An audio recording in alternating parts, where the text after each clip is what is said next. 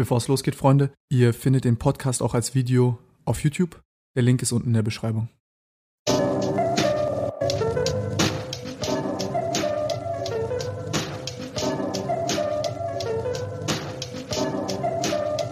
Willkommen bei einer neuen Folge Podcast, Freunde. Was geht? Ich habe jetzt einen Monat Pause gehabt. Ich war im Urlaub. Vielen Dank, dass ihr das verkraftet habt und auch äh, nochmal sorry für den Podcast mit Ross. Also an alle, die was Ernstes erwartet haben. Ich habe es wirklich versucht, aber wir waren dicht hier und haben das Ding einfach aufgenommen. Aber umso besser wird's jetzt. Heute ist Antje von Dewitz zu Gast hier. Antje ist äh, Geschäftsführerin und Inhaberin von VD. Das ist eine Outdoor-Bekleidungsmarke, die von Zelten über Rucksäcke, über Sportbekleidung alles Mögliche herstellen. Und VD macht über 110 Millionen Euro Umsatz, also das Ganze ist eine sehr ernste Sache und sie hat aber einen sehr, wie soll ich sagen, ökologischen Ansatz und einen sehr sozialen Ansatz, äh, das Unternehmen zu führen und spricht vor allem darüber, wie sie das Unternehmen führt, wie sie das ähm, neu strukturiert hat, wie sie neue nachhaltige Materialien entwickeln und vor allem, wie sie das Herstellen von Textil so nachhaltig wie möglich machen. Das ist ihr Ziel und darüber spricht sie und die Hürden, die sie dabei hatte. Und ich frage sie noch so ein paar Fragen, weil ihr wisst, wie es ist. Mittlerweile, wir sind auch 30 Mann groß bei der einen Firma, bei der anderen sind es äh, ungefähr 20 Leute. Und dann habe ich auch ein paar Fragen gehabt, so ja, wie hast du das und das gemacht? Und darüber reden wir. Viel Spaß mit dem Podcast, Freunde. Was mich interessiert ist, wie kam das, wie kam das äh, eigentlich zustande, dass du hast, du hast ja gesagt, dass du eigentlich gar keinen Bock hattest, auf Wirtschaft zu studieren. Dann hast du doch irgendwie BWL gemacht und äh, die Firma übernommen. Und was hast du da zwischendrin alles gemacht? Ähm, also als, als Kind, ich meine, ich bin ja Unternehmerstochter und da wird man immer gefragt, so, na, willst du mal Papas Firma übernehmen? Also von daher war das schon so beim Kopf drin, dass das was Interessantes sein könnte, aber ich konnte mir das nicht richtig vorstellen. Ich wollte schon so ein bisschen die Welt retten, also meinen Platz finden, wie cool. ich meinen Beitrag leiste und habe dann ein Studium gesucht, das mir eben eine große Freiheit lässt und das war äh, Sprachen-, Wirtschafts- und Kulturraumstudien in Passau. Also sehr interdisziplinär, aber mit Wirtschaft, genau. Mit Wirtschaft. Und dann habe ich während des Studiums eben die ganzen Sachen durch, durchgemacht, die mich interessiert haben. Also ich war bei einer Frauenorganisation im Praktikum, bei Umweltorganisationen, am Goethe-Institut in Abidjan, äh, Süddeutsche Zeitung, NDR. Also wirklich jedes Semester fast verbracht ähm, und habe dann jedes Mal gedacht, boah, das war jetzt echt spannend und toll und was gibt's jetzt als nächstes? Und ganz zum Schluss eben, ja, war dann eben das Praktikum bei VD bei meinem Vater. Und da war das dann so nicht mehr dieses Gefühl, so was gibt es jetzt als nächstes, sondern da war dieses Gefühl, oh wow, das ist Wirtschaft. das, das war schon spannend. Also es war für mich echt eine Erkenntnis. Wir, damals, ich ist schon eine Weile her, dass ich zur Schule gegangen bin. Wir hatten keine Wirtschaft in der Schule. Also für mich war Wirtschaft was mit Zahlen und, und ein bisschen nerdig und ja und nichts, nichts, wo du merkwürdigerweise nichts, womit du die Welt verändern kannst. Seelenlose Anzugsträger. Ja, genau genau. Wie hat sich deine Sicht verändert? Also was, was war anders, als du bei deinem Vater dann angefangen hast? Ähm, zum einen, dass ähm, mir das gar nicht bewusst war, dass du ja nicht den ganzen Tag mit Zahlen arbeitest, sondern mit Menschen und vor allem, dass du gestaltest. Also und das, ich hatte als Praktikumsaufgabe ähm, den Aufbau der Packs and Bags bekommen. Ähm, was eine super Praktikumsaufgabe war, weil das, das war unser dritter Geschäftsbereich. Äh, zu der Zeit ähm, wurde Eastpack gerade groß in Deutschland. Und wir waren doch die Rucksackhersteller. Also weißt du, wir hatten doch die quasi die 30 Jahre Rucksackkompetenz und die Technik und die Innovation. Und da kommt so ein Ami daher und macht da so billige Eastpacks. Und das war damals die Motivation, die innere, der innere Antrieb zu sagen, nee, da müssen wir was dagegen setzen. Und dann haben wir die Packs and Bags gegründet. Also und die durfte ich dann ähm, mitgründen und mit groß machen sozusagen. Also es sind so moderne Taschen, Rucksäcke, Schla äh, nicht Schlafsäcke, sondern ähm, also Taschen, Lifestyle-Taschen, Lifestyle-Rucksäcke. Und, und da dürfte ich eben das Ganze mitmachen quasi von der, ähm, oder selber machen eigentlich, vom Design, von der Materialauswahl zur Produktion begleiten, Marketing, ähm, die Texte schreiben dazu, auf die Messen gehen und also dieses ganze runde Paket, was du dann alles hast und die Vielseitigkeit und auch diese Einblicke und überall. Also es hat mich total, ja, mit, also vereinnahmt, was alles dazugehört. Ja, war spannend. Wie war das dann, als du da drin saßt? Was hast du dann so, vor allem in so einer, ich weiß nicht, wenn du als Praktikantin dann kommst, dann siehst du ja nochmal, hast so einen jungfräulichen Blick auf alles von ganz außen und siehst das Ganze, was vielleicht, zu, was es zu verändern gilt oder anders gemacht werden soll. Was war die, was, was hast du? Als Praktikantin war da noch nicht so viel, dass ich gedacht habe, muss ich viel verändern, sondern als Praktikantin war es erstmal so für mich, dass ich dachte, oh wow, also weil mir überhaupt nicht bewusst war, ähm, dass das VD zu dem Zeitpunkt schon so viele, da gab es einfach auch schon ganz viele große Umweltprojekte. Also ähm, es gab schon, äh, wir hatten eine ganze Kollektion, die hieß Ekolog. Also Und die war zu 100 Prozent recycelfähig. Also alles aus einem alles aus Damals einem, schon, vor über 20 Jahren. 1992 haben wir das gegründet, also innerhalb oh. von Genau. Und, und, und das ist noch viel aufwendiger, wenn du dir vorstellst, so, eine, so, ein, so ein Rucksack oder so, der ganz viele Materialien dran hat, nur aus Polyester quasi. Und ein riesen Innovationsaufwand, alle Materialien quasi umzugestalten in Polyester. Und ein äh, Industrienetzwerk aufgebaut, das die... Also komplett polyesterfrei? Nee, nur, nur, nur aus Polyester. Nur aus Polyester, nur aus Polyester okay. damit es eben rückstandslos recycelfähig war. Mhm.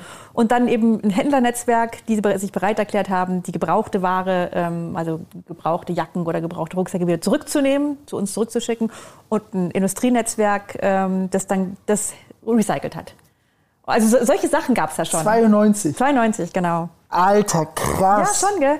Und, und eben, ähm, ich habe ganz viele Leute bei uns kennengelernt, so mit, mit so echt grünem Blut, die da total schon an, ja, auch unser Werbeleiter zu der Zeit, der hat äh, Katalogcover schon gestaltet, äh, wo quasi so die Natur in der Konservendose. Also hat er ganz, also weiß ich, 1992 so vorne drauf, äh, so Auseinandersetzung, weiß du, Natur nutzt, Naturschutz und ich, ich fand das total cool.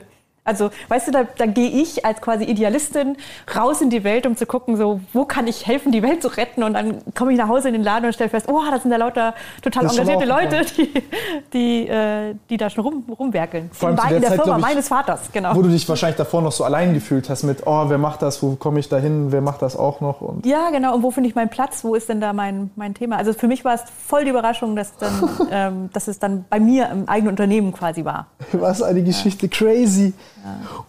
Und, und wie, wie, wie, habt ihr, wie habt ihr dann weitergemacht? Also das, das ging ja dann äh, lange Zeit. Also Spoiler, du hast ja jetzt heute auch die Firma dann übernommen. Du bist Geschäftsführerin jetzt schon seit langer Zeit und äh, die Firma läuft, äh, so wie man es jetzt auch sieht, erfolgreicher denn je. Und ihr seid ja auch Pioniere in, ausgezeichnet in vielerlei Dingen. Also ich weiß gar nicht, wo ich jetzt anfangen sollte über die Nachhaltigkeitsarbeit, die ihr macht. Ähm, ich habe das gelesen über, mit, den, mit den Flüchtlingen, wo ihr noch den Verband äh, also wo ich da drum gekümmert habe, dass über 2000 Flüchtlinge auch eine, eine, eine, wie nennt sich das, eine, eine Aufenthaltserlaubnis quasi bekommen, hier auch sein dürfen, arbeiten dürfen, äh, also auch politisch engagiert und äh, das, also das ist ja schon verrückt, die ganz, also was, was du da auf diesem ganzen Weg gerissen hast, also auch mit den Leuten selbstverständlich, aber es ist, äh, also wirklich beeindruckend, dass mir das alles reingezogen habe. Also ich bin aus dem Staunen nicht mehr rausgekommen. Ich habe mir das angeguckt und ich war so, was? Ihr wurdet da schon 2015 ausgezeichnet für diese Sachen. Noch das mit der Gemeinwohlökonomie, dass ihr da euch auch bilanzieren lässt, auditieren lässt. Dass ihr da, weil ich hatte das jetzt auch vor, keine Ahnung, ein paar äh, äh, äh Monaten, als ich dann geguckt habe, oh, wie ist denn das jetzt, oh, äh, ist das jetzt so eine Shadow Factory, ist das jetzt wirklich so, zahle ich da jetzt viel Geld, produzieren die dann dort auch, wie mache ich das jetzt während Corona, mache ich jetzt Leder oder Kunstleder oder, und dann sehe ich das, wie ihr das macht und ich war so, oh mein Gott, hä, ich dachte so, die alten Großen, die scheißen da alle drauf, aber habe ich gesehen, also ihr macht das ja auf einem sehr, sehr, sehr hohen Level sogar. Also da steckt jetzt keine Frage drin, sondern es, also ich, find, ich, find, ich wollte nur, wollt nur so mein, mein, mein, mein, mein Staunen ja. ausdrücken. Ja. Das ist wirklich äh, verrückt. Aber was, was, was, war dann, was war dann danach? Was, äh, wie ging es dann weiter nach der Praktikantenzeit? Ähm, also ich war angefixt und ähm, habe dann auch tatsächlich nach dem Studium direkt dann da weitergemacht als Produktmanagerin bei VD. Und ähm, ja, dann kommen zahlreiche Kinder, aber die überspringe ich einfach. Ähm, Parallel dazu? Also in dem Moment, wo ich den, den Vertrag unterschrieben habe bei VD, quasi meinen ersten Arbeitsvertrag nach meiner Studienzeit, war ich bereits schwanger. Also es war nicht geplant und es war auch in dem Moment noch gar nicht bewusst, aber genau. Krass. Ja. Ja, das war, für mich war das ganz schrecklich, tatsächlich zu dem Zeitpunkt, weil das war überhaupt nicht geplant. Wie alt warst du da? 26. So alt wie ich jetzt. Stell dir das jetzt mal vor. Verrückt. Ja, genau. Ähm, mein, mein Freund war noch beim Studium, der hatte noch ähm, ja, gut zwei Jahre vor sich.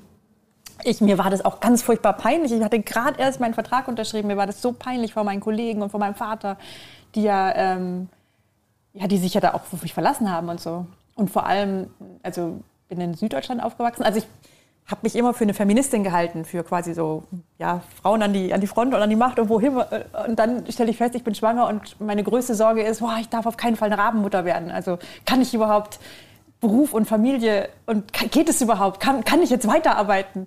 Ich habe mich umgeschaut und festgestellt, ähm, also erstens Kinderbetreuung gab es zu dem Zeitpunkt fast nicht. Es gab nur so Kindergärten, die waren aber nur von acht bis zwölf auf und dann drei Monate im Jahr geschlossen. Und ich habe vor allem festgestellt, ich kenne überhaupt keine Frauen, die irgendwie Verantwortung haben im Beruf und Kinder haben. Und ja, jetzt bin ich doch bei den Kindern gelandet. Ja, aber ich will es hören. Ich finde es übel interessant. Ich finde es auch voll, ich, ich, ich, ja, also das kam danach sozusagen. Also wie direkt, hast du das hinbekommen? Also ja, erstmal habe ich gesagt, ähm, habe ich zu meinem Vater gesagt, es tut mir total leid und so. Und er so, wieso musst du dir leid tun? Das ist super, ist doch toll und so. Und er hat sich voll gefreut. Und da habe ich gesagt, also ich kann mir jetzt nicht vorstellen, weiterzuarbeiten, weil ich bin dann auch erstmal alleinerziehend und, ähm, und ich will auf keinen Fall eine Rabenmutter sein und ich ziehe mich jetzt erstmal zurück. Und bin dann erstmal in Elternzeit gegangen. Habe eine Nachfolgerin eingelernt und die hat aber nach sechs Wochen überfordert wieder aufgehört. das heißt also, sechs Wochen ähm, nach der Geburt meiner Tochter war ich eigentlich schon wieder bei der Arbeit sozusagen. Ähm, mit meiner Tochter dann im Tragetuch äh, und habe im Großraumbüro und habe da wieder ähm, gearbeitet in meinem alten Job. Also erstmal nur ein paar Stunden und dann aber ein bisschen mehr. Das heißt, ich habe den Job dann weitergemacht, ich glaube ja, fast ein Jahr oder so, bis ich dann wieder eine Nachfolgerin eingestellt habe. Und dann, bis dahin habe ich aber dann auch festgestellt, also so mühsam und, und furchtbar das ist, sozusagen im Großraumbüro mit dem Kind im Tragetuch, äh, war für mich doch gleichzeitig so eine Erkenntnis, also das schadet dem Kind auf keinen Fall, wenn ich arbeitende Mutter bin. Gell? Im Gegenteil, also ja? ich werde ja wahnsinnig, wenn ich es nicht tue. und ähm, genau, habe dann ähm, hab weitergearbeitet halbtags, habe ähm, dann habe ich erstmal Tagesmutter gesucht, dann haben wir das Kinderhaus aufgebaut bei VD. Also wir haben ja ein Kinderhaus bei VD. Eine Kinderbetreuung hast du ja auch gesehen. Genau. Ähm, das heißt dann... dann Und der Gedanke kam daraus? Ja, der Gedanke war ich schon äh, viel älter, der war von meinem Vater. Ja? Der hatte schon in den 90er Jahren, wollte er einen Kindergarten bauen und hatte auch schon in dem Neubau eines Gebäudes die Räume angelegt und ähm, war eigentlich alles schon klar so. Und dann kam die katholische Kirche im Dorf und hat gesagt, also bevor jetzt hier ein Unternehmen Kinderbetreuung anbietet, äh, erweitern Sie Ihre Gruppen. Und hat mein Vater gesagt, okay, dann ja, ist ja nur aus wirtschaftlichem Interesse hat der Herr angefangen, der Kinderbetreuung anzubieten. Ja, genau. Aber eine, eine sehr, sehr coole Idee eigentlich. Wie, und, aber, äh, sorry, dass ich so frage, aber das muss doch psychisch einen richtig zerreißen, wenn du, du fühlst dich verantwortlich fürs Unternehmen, weil äh, Familie, man identifiziert sich damit, ist neu, super Elan und dann gleichzeitig noch ein Kind, fühlt sich dafür verantwortlich und möchte in beidem irgendwie so das Beste hinkriegen. Also, wie, wie ja, hast, wie hast du das psychisch bewältigt? War, war glaube ich, so eines der größten so so, wenn dich dann die Welt so einmal dreht und, und äh, sich dein Weltbild einmal so rumwirbelt, so habe ich mich gefühlt schon. Das war echt wilde Zeit. Vor allem, weil Wolfgang ja immer noch studiert hat. Ich da relativ allein damit war mit diesen ganzen Gedanken. Krass. Und ich immer auch dachte, ich habe, also meine Vorstellung war immer, also ich mache jetzt erstmal Karriere. Kinder, keine Ahnung. Frühestens mit 30. ja, das war schon wild. Und dann gleichzeitig das schönste Geschenk überhaupt. Also so die, ähm, dieses Kind dann in den Arm zu halten und, und dann, dann ja auch einfach die, die Zeit mit dem Kind. Das, ich bin ja ein totaler Kinderfan geworden. Also heute habe ich vier Kinder. Also ich weiß nicht, ob ich vier Kinder hätte, wenn ich nicht, wenn die Judy nicht einfach quasi, ja, ungeplant mich überrascht hätte und ich sozusagen so uns einfach ins Ausprobieren gekommen wäre. Krass, aber wie siehst du das dann heute? Also heute, ich habe ich hab auch viele Freundinnen, die sagen, ja, ihnen ist die Karriere super wichtig, dann führe ich dasselbe Gespräch, bin da immer so ein Advokat für und sage, ey, es ist doch schön, Kinder zu bekommen, du verlierst ja. ja nichts, du hast ja noch Zeit und mach, wenn es sich gut anfühlt, aber ich höre dann häufig genau das, dass ja, Karriere und ich bleibe dann hinten dran und ich verpasse was und ich habe diesen Druck und ja, Augen auf bei der Partnerwahl, würde ich sagen. Weil du bist ja nicht allein zuständig für das Kind, wenn nicht gerade dein Freund irgendwie 200 Kilometer weiter weg studiert wenn man sich das gut teilt und vor allem also nicht nur bei der Partnerwahl des Freundes, sondern eben auch bei dem Unternehmen oder bei der Organisation, bei der du arbeitest, weil wenn wir wir können das auch gut vereinbaren. Also jetzt durch das Kinderhaus natürlich, aber auch durch flexible Arbeitszeiten, Homeoffice-Möglichkeiten.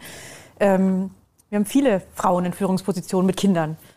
Das ist schon machbar mit ein bisschen guten Willen. Aber ich finde schon auch, was an dieser Stelle nicht vernachlässigt werden darf, schon wenn die Männer auch mithelfen. Also ja. Weil das ist so eine lästige Diskussion, gell, dass immer die Frauen gefragt werden und dass so viele Glaubenssätze in den Köpfen sind, dass das automatisch so die, die Aufgabe der Frau ist. Was, was, was, ähm, du hast ja da konkret jetzt auch Erfahrungen, was kann sich da ändern, was kann man jetzt, ich als Mann, was könnte ich da lernen, dass ich es besser mache? Ich jetzt, bin jetzt nicht in der Situation, dass ich äh, Vater werde, aber wäre schon mal interessant zu wissen. Ja, also wenn du Vater werden solltest, dass dann irgendwie dass ihr das halt gut absprecht, ähm, dass das eine, eine, Diskussion auf Augenhöhe ist, ähm, wer welche Pflichten übernimmt, wer, wer, wer welche Zeit zurücktritt wie einfach beiden Seiten gerecht werden kann. Ich habe ähm, ein paar Modelle bei uns auch im Unternehmen, wo beide dann irgendwie 80 Prozent oder so arbeiten. Mhm. Das ähm, sowas oder, oder der eine 60, der andere 80, wie auch immer. Ah, und dann, okay, okay, verstehe. Und äh, das funktioniert sehr gut, sagst du. Also ihr habt, also also wir haben die unterschiedlichsten Modelle. Ich glaube, jeder muss sich so sein eigenes Ding finden und was auch mit seinen Bedürfnissen ähm, gut übereinstimmt und, und dann auch mit der Firma oder so. Aber ähm, also wenn ich was gelernt habe, ist, dass, dass die unterschiedlichsten Modelle gut funktionieren und es braucht halt ein bisschen Mut und, und, und auch ja auch ähm, ja keine Glaubenssätze. Ich finde, das finde ich das Allerwichtigste, dass du einfach nicht mit Glaubenssätzen rankommst. So, so muss es sein, ja. sondern dass du den Mut hast, dein, dein Leben so zu leben und einfach ausprobierst auch erstmal, weil mit jedem Schritt, mit dem du was ausprobierst, lernst du auch wieder dazu, was funktioniert für dich und was funktioniert für dich nicht. Das also dieses, dieses mit den Glaubenssätzen, das, das ist mir so nachgehangen, dass ich mich da so selbst überrascht habe, dass ich tatsächlich die ganze Zeit an sowas hänge wie ich bin eine Rabenmutter. Weißt du, das war vorher nicht mal in meinem Wortschatz drin. Ja, ich, ich verstehe das voll und ganz. Also das, das ist so, so, so, so, so ein paar Zwangsgedanken, die man dann hat und sagt, es muss es darf nicht so sein und jede Kleinigkeit dann so ja. diese Kaskade auslöst, wo man an sich selbst zweifelt und denkt, scheiße, ich, wie kann ich das jetzt noch besser machen? Und also deswegen auch die Frage, weil das ist, puh, das ist schon, das ist Champions League. Also das ist eine enorm große Herausforderung. Und dann noch zwei, diese zwei Sachen gleichzeitig, das ist schon sehr, sehr verrückt. Aber umso, umso schöner, dass du das äh, zufriedenstellend hinbekommen hast, äh, hinbekommen hast und dann noch, noch ja, so eine Art Vorbildfunktion äh, einnehmen kannst und sagen kannst, gut, wir haben jetzt ein Modell daraus gemacht, wie, wie, wie, wie auch andere Frauen das äh, bewerkstelligt bekommen, gemeinsam mit ihrem Partner. Weil ja. ich habe noch nie jetzt groß, also ich hatte jetzt noch nie hier die Situation, außer bei einer Mitarbeiterin, dass sie jetzt, äh, die hat gesagt, sie möchte sich ums Kind, kind kümmern, möchte erstmal Elternzeit und sie kommt, wenn sie bereit ist, gar kein Problem.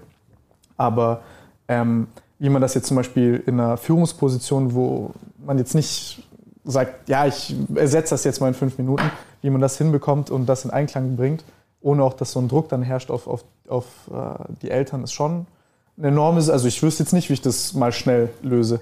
Aber mal schnell ist es auch nicht. Also wir haben bei uns, ähm, also wir sind 500 Mitarbeiter und haben pro Jahr etwa bei uns 20 bis 25 Schwangerschaften. Also wenn du mal kurz den Vergleich mit Deutschland ziehst, 1000 ja. Deutsche, 9,4 Babys, 500 VD-Mitarbeiter, 20 bis 25 Babys. Also wir sind wirklich überdurchschnittlich fruchtbar in diesem Unternehmen. das heißt, wir haben, wir haben pro Jahr 40 bis 50 Elternzeitler, die dann also quasi rausgehen aus dem, aus dem Team und dann wieder reinkommen. Also ständig, kontinuierlich Wechsel. Also wir haben wenig Fluktuation, aber durch diese Schwangerschaften, Elternzeiten, bei Männern wie Frauen Elternzeiten, kontinuierliche Fluktuation. Also so halt so rein raus, Elternzeit raus. Und ähm, es ist super mühsam. Also als Unternehmen, als Führungskräfte, du verzweifelst. Also vor allem also natürlich kommen Schwangerschaften immer dann, wenn du es am aller, aller, aller wenigsten gebrauchen kannst. Aber gleichzeitig natürlich auch wunder, wunderschön, weil äh, das zeigt ja auch, dass da Menschen Menschen sein dürfen gell? Ja, und ja, eben ähm, ja, ihr Leben leben. Und das macht uns gleichzeitig dadurch auch sehr agil. Weil das, was du nämlich trainierst, ist, dass du die Arbeitspakete anschaust, dass du mit den Leuten besprichst, okay, was ist dir wichtig, was willst du weitermachen, was kann man weggeben und dann fängt das ganze Team halt neu an, so quasi sich wieder ja. zu formieren. Und das ist einfach eine Übungssache, diese Gespräche zu führen, diese Arbeitspakete zu identifizieren, die wieder äh, in Pakete zu packen. Und, und ähm, das ist total mühsam, aber das macht dich agil und das macht dich auch zukunftsstark. Also jetzt kam Corona, gell? Und dann war ja die Problematik noch viel erhöhter, weil ja die, ähm, die Eltern mit kleinen Kindern, die ja nicht mal in die Krippe geben konnten, sondern die hatten ja noch zu Hause und, und da war ja das, das war ja sehr intensiv dann in vielen Unternehmen, bei uns genauso. Okay, wie, was machen wir jetzt mit den Eltern? Und da, da, da, ähm, da hat uns die Übung sehr geholfen, weißt du, so dieses, ähm, dass sie auch den Finger heben und sagen, oh, was machen wir jetzt? Dass die Führungskräfte sofort zuhören, dass man sofort Prioritäten setzt, was ist jetzt wirklich wichtig, dass man Arbeitspakete schnüren kann. Das haben wir lange geübt. ja. ja. aber verrückt, also das, das ist äh, sehr gutes Training. Genau, ja. Also als, wenn du mittendrin steckst als Führungskraft, dann fluchst du auch ganz schön. Aber es trainiert dich trotzdem. Erinnert mich dran, das, was ich vorhin in der Küche gesagt habe, als du erzählt hast, dass so ein bisschen so damals das so Monkey-Management-mäßig war und alles wieder zugeschnitten war auf, auf, auf den Vater und äh, äh auf den Inhaber.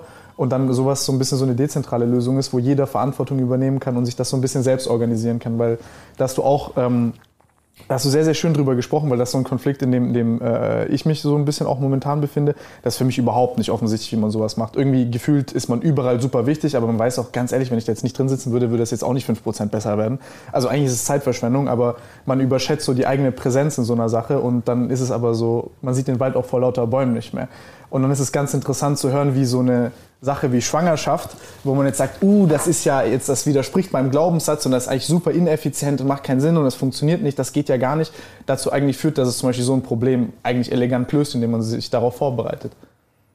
Also es ist ganz, es ist, eine verrückte Detour gewesen, ja, ja. aber ich, ich mag sowas, ich finde sowas ganz spannend. Ja, also was übrigens wahnsinnig hilft dagegen, dass du dich selbst unersetzlich äh, fühlst, ist tatsächlich Kinder. Also ich habe ja nie gearbeitet, ich habe ja nie gearbeitet ohne Kinder. Und äh, für mich war immer eben ganz, ganz wichtig, keine Rabenmutter zu sein, sondern eben sowohl dem Unternehmen als auch den Kindern oder der Familie genügend quasi Zeit und Aufmerksamkeit und Energie schenken. Und das hat mir wahnsinnig geholfen, sozusagen super loslassen zu können und ähm, meine Energie unheimlich gut da reinzustecken, gute Rahmenbedingungen zu bauen, dass eben ähm, ja, dass Leute Mitverantwortung übernehmen wollen können Genau. Also Kinder helfen da unglaublich dabei. Ja? Ja. Ja klar, weil du deine Zeit dann, du, also sobald du Kinder hast, ähm, arbeitet dein Gehirn anders. Dann arbeitet dein Gehirn darauf, okay, wie strukturiere ich jetzt die Zeit am besten und effizientesten, damit ich dann auch wieder Zeit zu Hause verbringen kann. Ja, das heißt, das heißt, es war eigentlich, auch wenn es nicht geplant war, dann die beste Sache für beides überhaupt. War interessant, weil viele, viele Leute leben genau in diesem Zwang, dass sagen, das geht nicht. Also ich sehe mich dazu. Ich würde jetzt auch sagen, ja, ich könnte das halt jetzt nicht machen, weil es geht halt nicht. Falscher Zeitpunkt. Ja, der Zeitpunkt ist, glaube ich, nie richtig. Gell? ich bin tatsächlich echt froh, dass es damals ungeplant kam, weil ich glaube, ich hätte genauso gesagt, ähm, passt jetzt nicht. Ah, jetzt ja? guck doch mal, passt doch gar nicht oder so. Gell? Aber es passt ja dann doch und du bist ja in der komfortablen Situation, dass du Geschäftsführer bist. Gell? Also wenn du es nicht planen kannst, wer dann? Nee, also ich, ich nee, da, da sage ich die, dann, ich, ich habe zu viel Verantwortung. Die, die, die, Geschäftsführer, also oder äh, Geschäftsführerinnen, Unternehmerinnen, ähm, wenn ich die sehe, dann haben die auch häufig ganz viele Kinder, weil, weil das ja? ist ja schon, weil dann, dann kannst du es ja wirklich planen, dann kannst du, dann kannst du das gestalten, weißt du, also so, du kannst halt, du hast ja die, die Kraft, die Macht, ähm, deinen Unternehmensalltag zu gestalten. Ja, das stimmt, stimmt eigentlich. Ja, wenn, wenn, wenn wir schon dabei sind, wie, wie, wie machst du das? Wie gestaltest du deinen Unternehmensalltag? Also was hat sich da verändert? Ähm, du warst ja da noch nicht Geschäftsführerin zu dem Zeitpunkt und du hast jetzt gesagt, du hast ein Jahr dann da, dann hast du wieder eine Vertretung gesucht, dann wieder mit dem Kind und dann bist du wieder, glaube ich, nach drei Jahren zurück. Dann ähm, war ich etwa noch zweieinhalb Jahre im Unternehmen und dann war mein Freund endlich fertig mit dem Studium. wir hatten dann schon zwei Kinder und dann war der Zeitpunkt, wo es irgendwie so darum ging, so was machen wir jetzt? Er hat Holzbau studiert. Und dann wurde mir klar, also ich bin angekommen und ich möchte hier bleiben. Also ich möchte langfristig gerne das Unternehmen übernehmen und das heißt aber auch, ich möchte langfristig am Standort hier bleiben. Und damit wurde dann auch klar, dass dann erstmal darum geht, dass er einen guten Berufseinstieg findet. Und wir egal dahin gehen halt, wo, wo er den findet. Das heißt, wir sind erstmal nach Stuttgart, also nach Kirchheim Tech. Echt? Mhm. Ja, zweieinhalb Jahre in Kirchheim. Und Kompromissbereit. Ja, also ich meine, die größten Kompromisse habe ich ja von ihm erwartet, dass er das akzeptiert, dass wir in Tettnang bleiben äh, und ich, ich, da die Geschäftsführung übernehme. Und das hieß ja auch von Anfang an, dass es klar ist, dass er dann auch auf jeden Fall ordentlich Mitverantwortung übernehmen muss für die Kinder, damit wir das wuppen. Also von daher kompromissbereit auf beiden Seiten. Ja.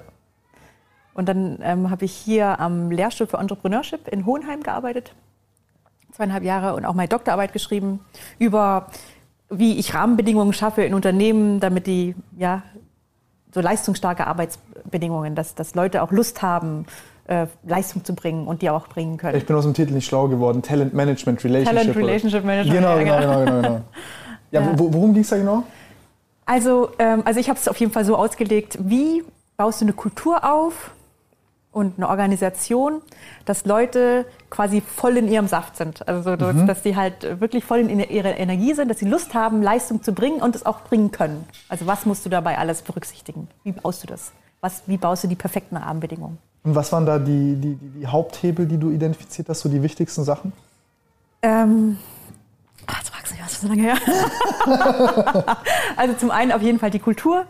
Weißt du, mhm. ähm, schon auch, jetzt vermische ich es bestimmt mit VD, aber ähm, ja, eine Kultur. Da funktioniert es, also es ja, passt ja. Ja, also Kultur des Vertrauens, dass, dass du auf Augenhöhe bist. Ähm, dass, dass, du transparent, äh, dass, du, dass du Transparenz schaffst, dass, dass den Leuten überhaupt klar ist, worum geht dass sie ihren Beitrag erkennen können, dass, äh, dass du halt lauter Instrumente eben auch so Kommunikation, ganz viel Kommunikation hast über die Ziele, über die Vision, über ähm, also dass, dass ähm, sowohl das Miteinander auf sozialer Ebene und, und das Kulturelle auch eben erlebt werden kann, dass die Marke erlebt werden kann, dass, dass du also einfach eine Umgebung schaffst, ähm, es ist total simpel im Prinzip ähm, dass Menschen erkennen, wofür arbeiten sie eigentlich, warum macht es Sinn, was ist mein Beitrag dazu ähm, ähm, und, und, und sich wohlfühlen können im, im Miteinander und dass sie auch äh, feststellen können, okay, dass sie ihren, ihren Leistungsbeitrag auch selber feststellen können und, und äh, aber nicht eben quasi, um sie damit unter Druck zu setzen, sondern damit man eben gemeinsam sehen kann, okay, wie werden wir jetzt gemeinsam noch ein Stückchen besser.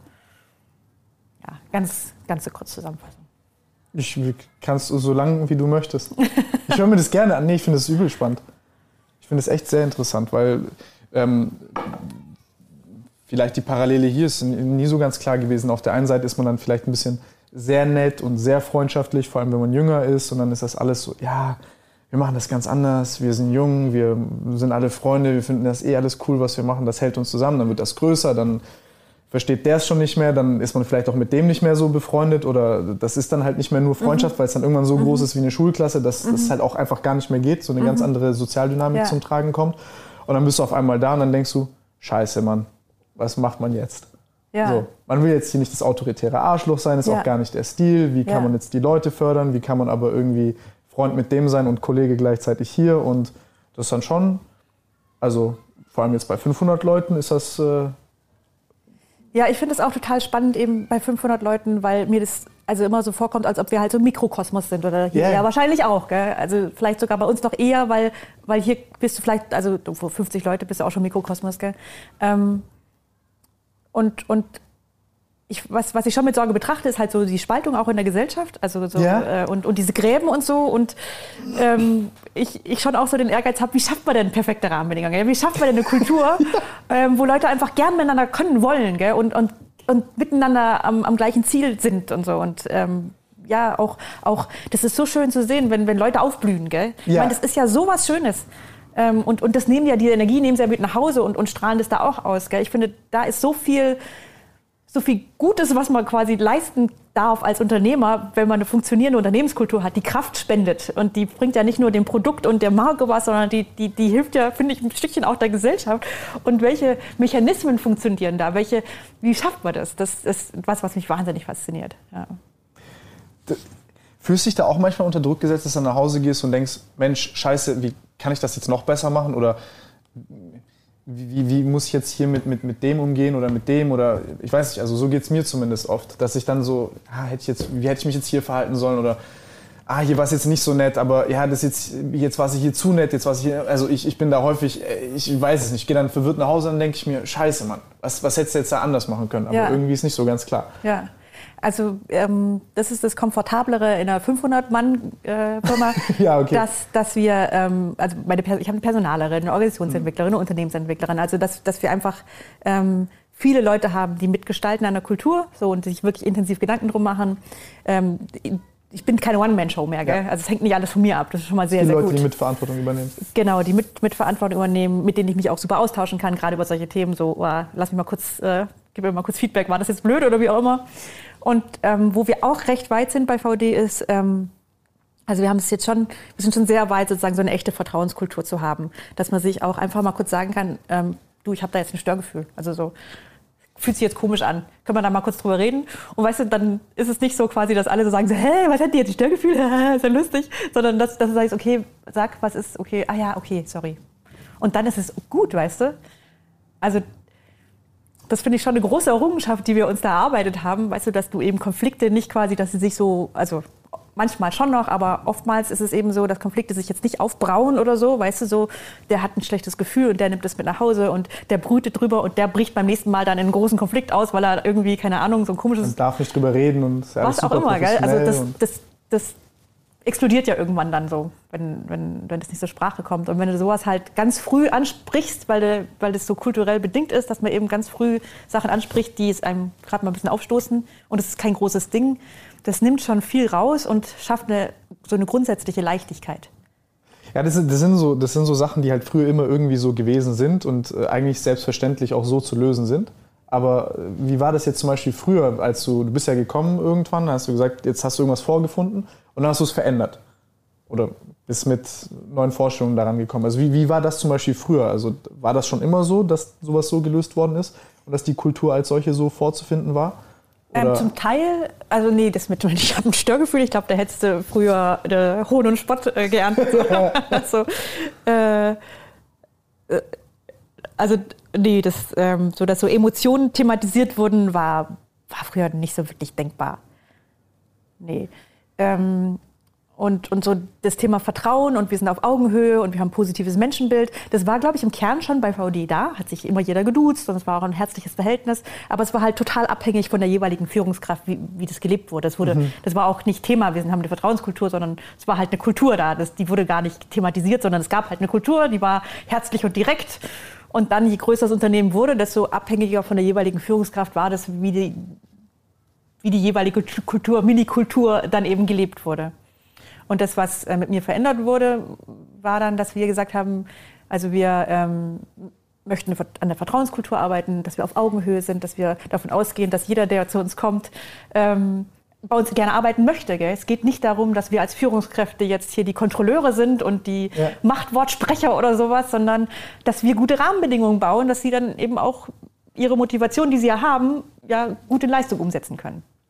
Und ähm, das hat jeder abgenickt, jede Führungskraft. So, ja klar, macht ja total Sinn und so. Und dann aber, als es dann quasi so ins Doing ging, so, also jetzt setzen wir das auch mal konkret um, beispielsweise Homeoffice kann jeder machen, wie er möchte. Das ist völlig in Ordnung von, von uns, weil wir vertrauen unseren Leuten ja, gell? Das haben wir schon seit zehn Jahren oder sowas. Äh, da hat sich dann plötzlich gezeigt, äh, dass, dass, dass manche Führungskräfte da überhaupt nicht mitleben konnten, dass die jetzt äh, dann nicht hier vor Ort arbeiten wollen, das, wo man sie ja gar nicht mehr sieht zu Hause. Und man kann ja gar nicht sehen, was sie da so machen. Und vielleicht arbeitet er gar nicht dann acht Stunden oder?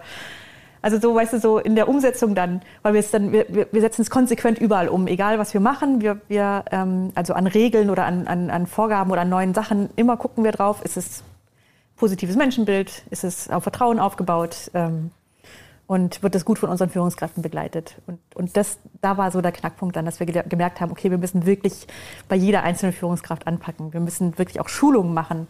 Wir haben tatsächlich so, also erstmal, also wir nennen das Selbstwirksamkeit. Das ist, geht so ein bisschen in so Richtung emotionale Intelligenz, so Beziehungsmanagement. So, weißt du, so, ja? wer bin ich, wer bist du, wie funktionieren wir eigentlich? Ähm, warum ist, ist der eine extrovertiert, der andere introvertiert? Warum ähm, äh, der eine ist halt sehr super fixiert auf Daten, Fakten in die Tiefe, der andere ist aber eher so der Netzwerker und alles ist okay, weißt du, jeder hat hier einen bedeutenden Teil in einem Team zu leisten. Du musst nur wissen, wie die Leute ticken. Und je mehr du dich besser selber kennenlernst und die, anderen besser kennenlernst, desto mehr kannst du auch vertrauen, weil dann verstehst du ja, der ist nicht nur einfach anders und damit komisch, sondern der ist halt einfach anders, genau. Und aber ist auch gut so. Und da haben wir ganz viel mit unseren Führungskräften trainiert. Also tatsächlich so richtig trainiert als Grundlage einfach der Zusammenarbeit. Und haben dann festgestellt, okay, langsam haben unsere Führungskräfte das drauf, die sind da recht weit. Und dann haben wir auch festgestellt, okay, aber wir haben immer noch die Mitarbeiter, die nach oben gucken und sagen, sag mir, liebe Führungskraft, was ich tun soll. Hilfe. ähm, und das Ziel war, in dieser Vertrauenskultur so eine, also so eine Kultur zu schaffen, die einfach selbstwirksam ist, wo die Leute Mitverantwortung übernehmen. Vor allem eben auf diesem Weg der Nachhaltigkeit weil du da so komplexe Probleme handeln musst, ja. mit so vielen verschiedenen Perspektiven, dass du die Leute eben, ähm, da reicht es nicht, wenn die Führungskräfte sich darüber unterhalten, sondern du brauchst den Experten aus dem Material dabei, du brauchst da vielleicht den von den Lieferketten, du brauchst da jemanden aus dem Vertrieb. Und es sind dann die Experten, aber nicht unbedingt die Führungskräfte. Und, und um Probleme lösen zu können, wie keine Ahnung, wie stelle ich jetzt das Leder auf Glattleder um oder auf, auf, auf Kunstleder oder was auch immer, wird das vom Markt geschätzt, was kann ich da mehr verlangen, äh, wie sieht es mit den Lieferketten aus, wie auch immer, brauche ich mehrere, weil es oftmals Sachen sind, die, die, die sind nicht schwarz-weiß, sondern ich muss da gute Lösungen finden. Und ähm, damit wir dann eben auch mit den Mitarbeitern in eine andere Kultur kommen, haben wir jetzt quasi, wir, wir schicken alle Mitarbeiter immer wieder eben durch so solche Trainings. Also so weil wir festgestellt haben, es bringt uns wahnsinnig viel weiter, wenn wir gut miteinander zurechtkommen. Wenn wir, wenn wir Leute haben, die sich selber gut kennen, die feststellen, okay, ich kann auch mit meinen Emotionen umgehen, ich muss nicht sofort agieren, wenn ich mich wütend fühle, weil ich kann das jetzt einschätzen. Ohne Witz, so ganz, so ganz simple Sachen, die, die, die, so Verhaltensweisen, weißt du, dass du selber dich besser kennenlernst. Und es hat uns so geholfen, ähm, sozusagen im, im, im, es hat uns in der Firma einfach geholfen, große Probleme miteinander zu stemmen, weil wir besser mit uns selber zurechtkommen. Das heißt, wir können quasi so Beziehungsthemen zur Seite stellen, weil wir da haben wir, haben wir gut gepflegt sozusagen und können uns inhaltlich gut den, den richtig wichtigen Themen widmen. Ja. ja, das ist echt nicht so ganz offensichtlich. Das, äh, das, das, muss, man, das muss man auch erstmal lernen. Also wenn man es selbst lernt, bis dann die anderen Leute das entweder, die wissen es dann vor einem oder danach und das dann zu pflegen ist ist verdammt, verdammt kompliziert. Weil das spielt, Ego spielt eine riesengroße Rolle, bis man das halt rausbekommt. Ja, also vor allem eben auch als also Führungskräfte vor, vor zehn Jahren bei uns, das war schon so ein Statusding. Also da, genau. Ja, genau. Und dann jetzt bis heute bist du eher so der Rahmengeber, der, der Begleiter, der eher so ein bisschen in der zweiten Reihe steht damit und, und den, den Leuten die Bühne bietet, ja, ja, damit ja, die gut arbeiten können. Und das ähm, war natürlich auch nochmal dazu, kam erschwerend dazu das in, in, diesem, in dieser Veränderung. Das ist auch so eine Sache, die ich erstmal verste verstehen musste. Ich dachte am Anfang so, ja, Chef sein ist entspannt, da bist jetzt, ja, da sagst du den Leuten, ja, du machst das, du machst das, du machst das. Und irgendwann merkst du, oh, scheiße, das ist so kompliziert, ich habe selber gar keinen Plan. Kommen die alle zu mir, stellen mir Fragen, auf die ich selber keine Antwort habe. Eigentlich muss ich denen die ganze Zeit Fragen stellen und damit das überhaupt läuft, ich denke so, gut, okay, du musst jetzt akzeptieren, dass du eigentlich wirklich gar nichts kannst, du bist Anfänger in allem. Und damit du so schnell wie möglich jetzt hier zurechtkommst, musst du eigentlich nur gucken, wie du psychologisch die Weichen stellst, damit die Leute sich entwickeln können und du bist im Endeffekt wie eine Art Servant von denen.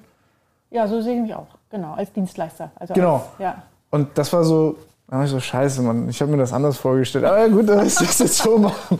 Nein, aber das, das, war, das, das, das musste ich lernen. Und dann habe ich aber ja. gemerkt, okay, das ist, das hat mir auch viel Druck genommen. Ja. ja. Und, ähm, aber das, das, äh, das dann wiederum, wenn du dann wiederum andere Leute quasi aufbaust in der Führungsposition, bis die das wiederum dann merken und auch verinnerlichen, ohne jetzt eine Schulung, sondern ich nenne es mal so, wie wir das halt hier so machen, ja. zwischen Tür und Angel, ähm, dauert das dann auch nochmal. Aber ich, ich habe äh, auch jetzt erfahrungsgemäß, also ich muss jetzt die Erfahrung machen, dass, also anders kann ich mir gar nicht vorstellen, dass es funktioniert. Es geht ja. nicht. Vor ja. allem wegen, wegen den Problemen einfach.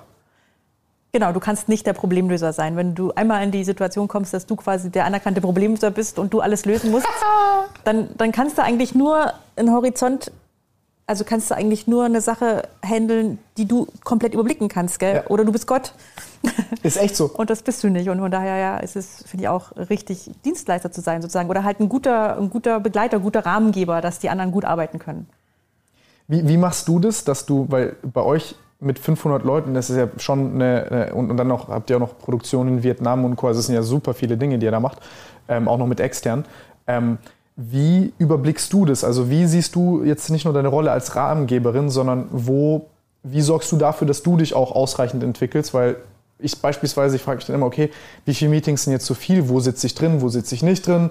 Wie viel bin ich hier, wie viel bin ich nicht hier, wie wahre ich genug Distanz, dass ich halt noch strategisch äh, einen Horizont sehe. Also so, äh, das sind gerade so meine aktuellen Probleme. Das wäre super interessant von jemandem zu hören, der, der halt Erfahrung ja. hat darin, wie du das machst.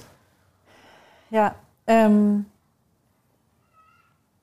also ich bin genauso wie du Geschäftsführerin und Marketingleiterin. Das heißt, ich habe also, also wir haben schon so einen definierten Jahresablauf auch so ein bisschen. Mhm. Also weil wir sind ja wir sind ja ganz anders organisiert als ihr. Wir haben ja, ja unsere ja. zwei Saisons. Ja. In der Zeit hast du irgendwie schon zehn Kollektionen gemacht. Nee, nur, nur drei bis vier. genau. Und ähm, das heißt, Genau, und das heißt, es gibt dann für uns Jahresklausuren und Budgetklausuren und, und, und es gibt äh, Sortimentsstrategien und ähm, also die sind festgelegt. Dadurch, mhm. dass wir zwei festgelegt haben. Ihr habt schon Prozesse. Genau, wir haben die Prozesse und, und die sind also ziemlich ausgerichtet auf diese zwei Saisons. Und das heißt, das sind, das, ich, das, ich kann ziemlich gut analysieren, also sehr klar, wo sind die strategischen Termine, die ich in meiner Rolle wahrnehmen muss. Die sind festgelegt, die habe ich ja mit definiert. Klare Prozesse und klare Aufgaben. Genau, so, ja. Und ähm, bin ich neidisch. Hätte ich auch gerne. Ja, aber die haben wir auch echt mit äh, fast so mit, mit Schweiß, Blut und Tränen uns erarbeitet. das, das interessiert mich. Das muss ja, da muss ja dabei gewesen sein von der Geburtsstunde, als ihr die geschaffen habt. Ja, weil ähm, ich bin ja die zweite Generation. Also ich bin quasi, also übertragen wäre ich deine Tochter, die dann den Laden von dir in 20 Jahren übernimmt. Und ähm, was wahrscheinlich sogar noch schwieriger ist, als überhaupt was anzufangen. Das würde ich überhaupt nicht sagen, weil je, also ich ähm, hat ja beides seine. Also ich, finde voll der Bewunderung, was du da alles aufziehst. Das ist ja schon der Hammer, was du da alles aus dem Boden stampfst und äh, die ja, Vielseitigkeit. das, ist, das ist schon der Wahnsinn. Gut im und der Mut, den, das überhaupt zu, zu wagen, das ist ja schon toll. Also das ist der Wahnsinn. Also es ist Danke. eine ganz andere Art von Kompetenz, aber, aber ich denke auch wichtig oder auch, auch, auch was ähm, zu übernehmen. Und ähm, das, das ist dann schon eine Herausforderung aus so einer Gründerorganisation, die kontinuierlich gewachsen ist und sich weiterentwickelt hat und organisch sich irgendwo hin entwickelt hat. Ist auch nett zu sehen hier in den Büros, gell? Da, da ein Büro und da und jetzt übernimmt er da drüben noch die Schneiderei oder so. So ähnlich war es bei uns auch. Also, ja? Ja, genau. Also als ich übernommen habe, saß auch irgendwie die ganze Firma quer äh, in der Firma sozusagen, also Vertrieb und Marketing, alle gemischt irgendwie und ähm, und ja, also auch räumlich war das schön zu übertragen sozusagen vom Bild auf die Firma selbst, weil, weißt du, wir saßen dann teilweise auch mitten unterm Dach. Der Dachstuhl war gar nicht ausgebaut, aber und, und dann war es sehr heiß im, im, im und weil, weil oben natürlich keine Dämmung mehr ist und aber es wurde jeder Platz bis zum Ende eben ausgekostet, weil, weil es halt gewachsen ist, gell? Und da dann Strukturen zu bauen, das ist dann quasi so, also bestimmt in vielen Übernahmen der zweiten Generation so die Aufgabe sozusagen, die klassische Aufgabe der zweiten Generation. Ähm, ja, das, das war auch sehr, also erstmal nicht so eine wirklich belohnende Aufgabe, weil die ganze, die ganze Kultur im Unternehmen war ja so eine, hey, Ärmel hoch, schnelle, schnelle Entscheidungen, das ja, ja, pragmatisch, ja. schnell, das ist, woran du gemessen wirst. Gell? Und wenn du dann anfängst mit Strukturen und Prozesse und Qualitätssicherung, weißt du, so richtig, also so in, in geordneten Prozessen und Schulbuch. genau, und dann noch mit Auditierungen und Zertifizierungen, es war eine ja, Art Kulturschock. kleines Mädchen, das machen wir schon die ganze Zeit. Guck, wie wir ja, Großen genau. das machen. Äh, genau, genau, genau. So war ich auch, als ich hergekommen bin, das Schwachsinn. Ja, ja, und vor allem eben auch, ähm, sieh zu, dass du immer noch schnelle Entscheidungen triffst, gell? Äh, und nein, es ist aber nicht möglich, jetzt sofort zu entscheiden, weil du... Ja, wie hast du das gemacht? Das, das, das ist doch das Allerkrasseste. Das, das war auch das, was, was, mich, was ich echt zermürbend fand. Also du hast ja jetzt eigentlich dargestellt, dass du quasi schon in dieser Rolle bist, dass du eher so der, ja, der Rahmengeber bist ich, ich, ich, versuche es aufzubauen. Ja, also, also mein Vater war definitiv auch Rahmengeber, klar, aber vor allem auch der schnelle Entscheider. Also ja. man konnte mit, zu ihm kommen und er hat dir sofort eine Entscheidung gegeben.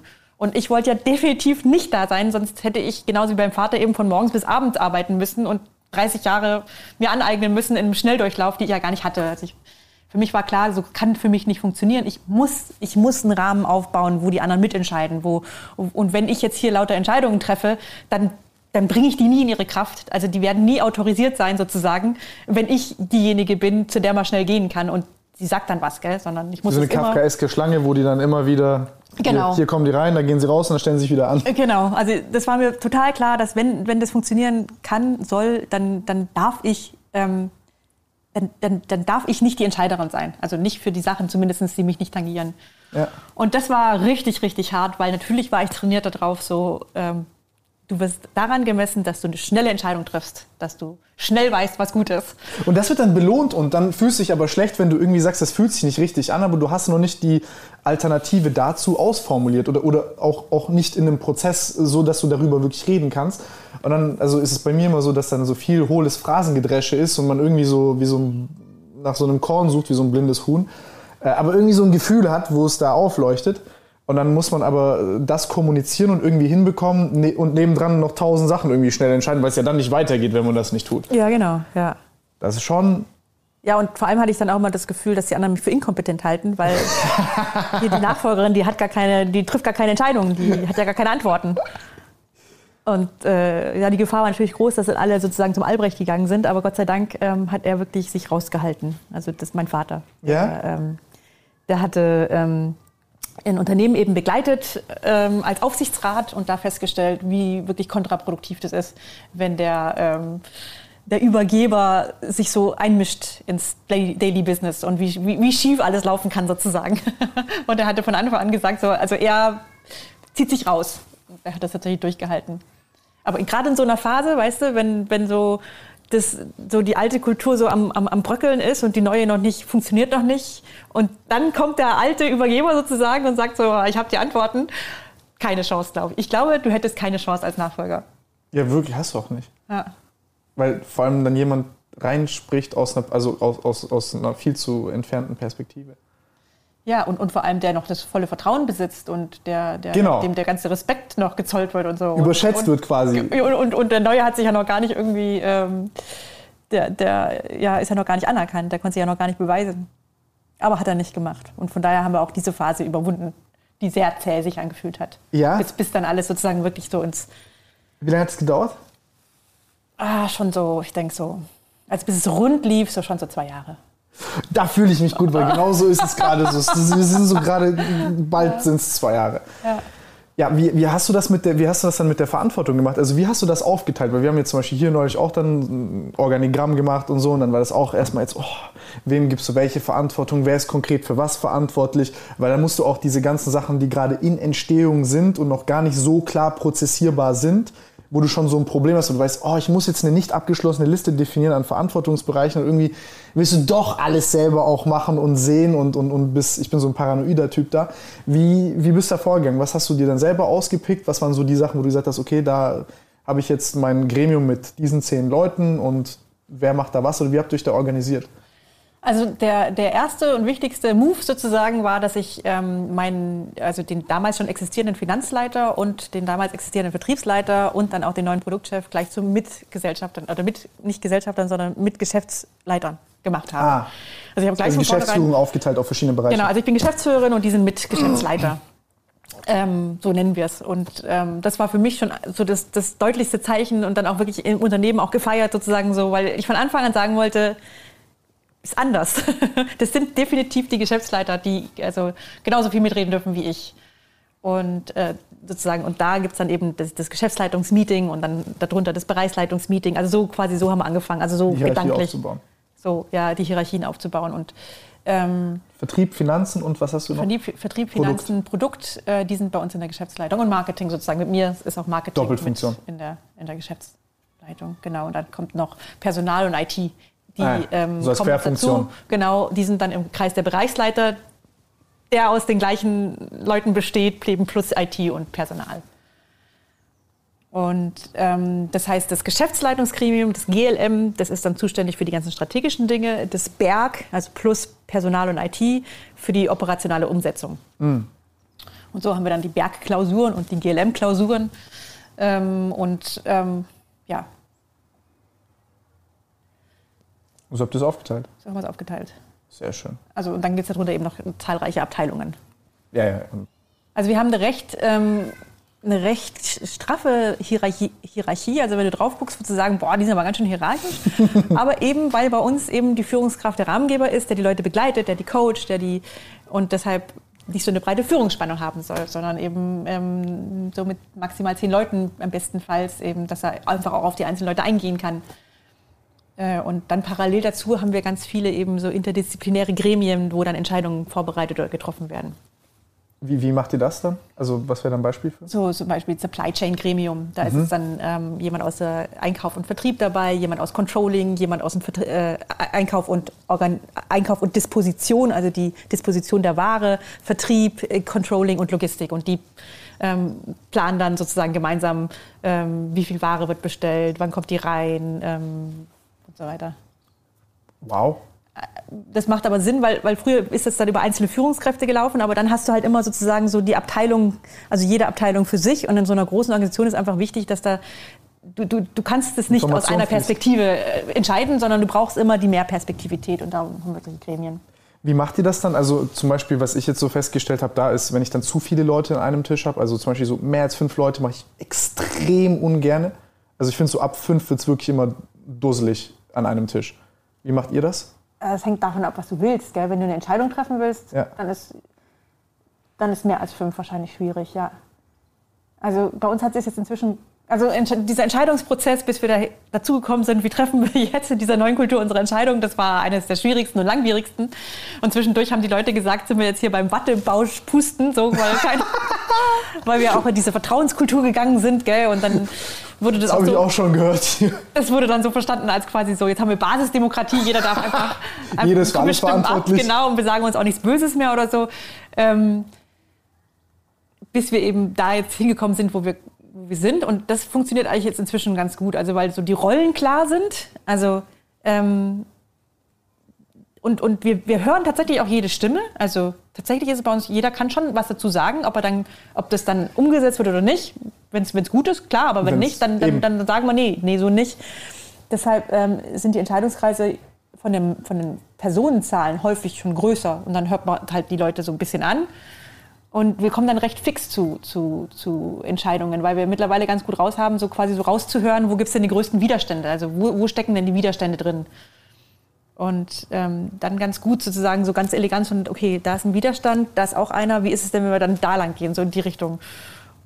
Und natürlich haben dann so die Bereichsleiter oder Geschäftsleiter, natürlich haben die mehr, mehr, viel mehr Gewicht, aber wenn da jemand sehr, sehr leidenschaftlich argumentiert aus zweiter Reihe oder sowas für was, dann ist es ein sehr großer Widerstand und der hat entsprechend großes Gewicht dann auch.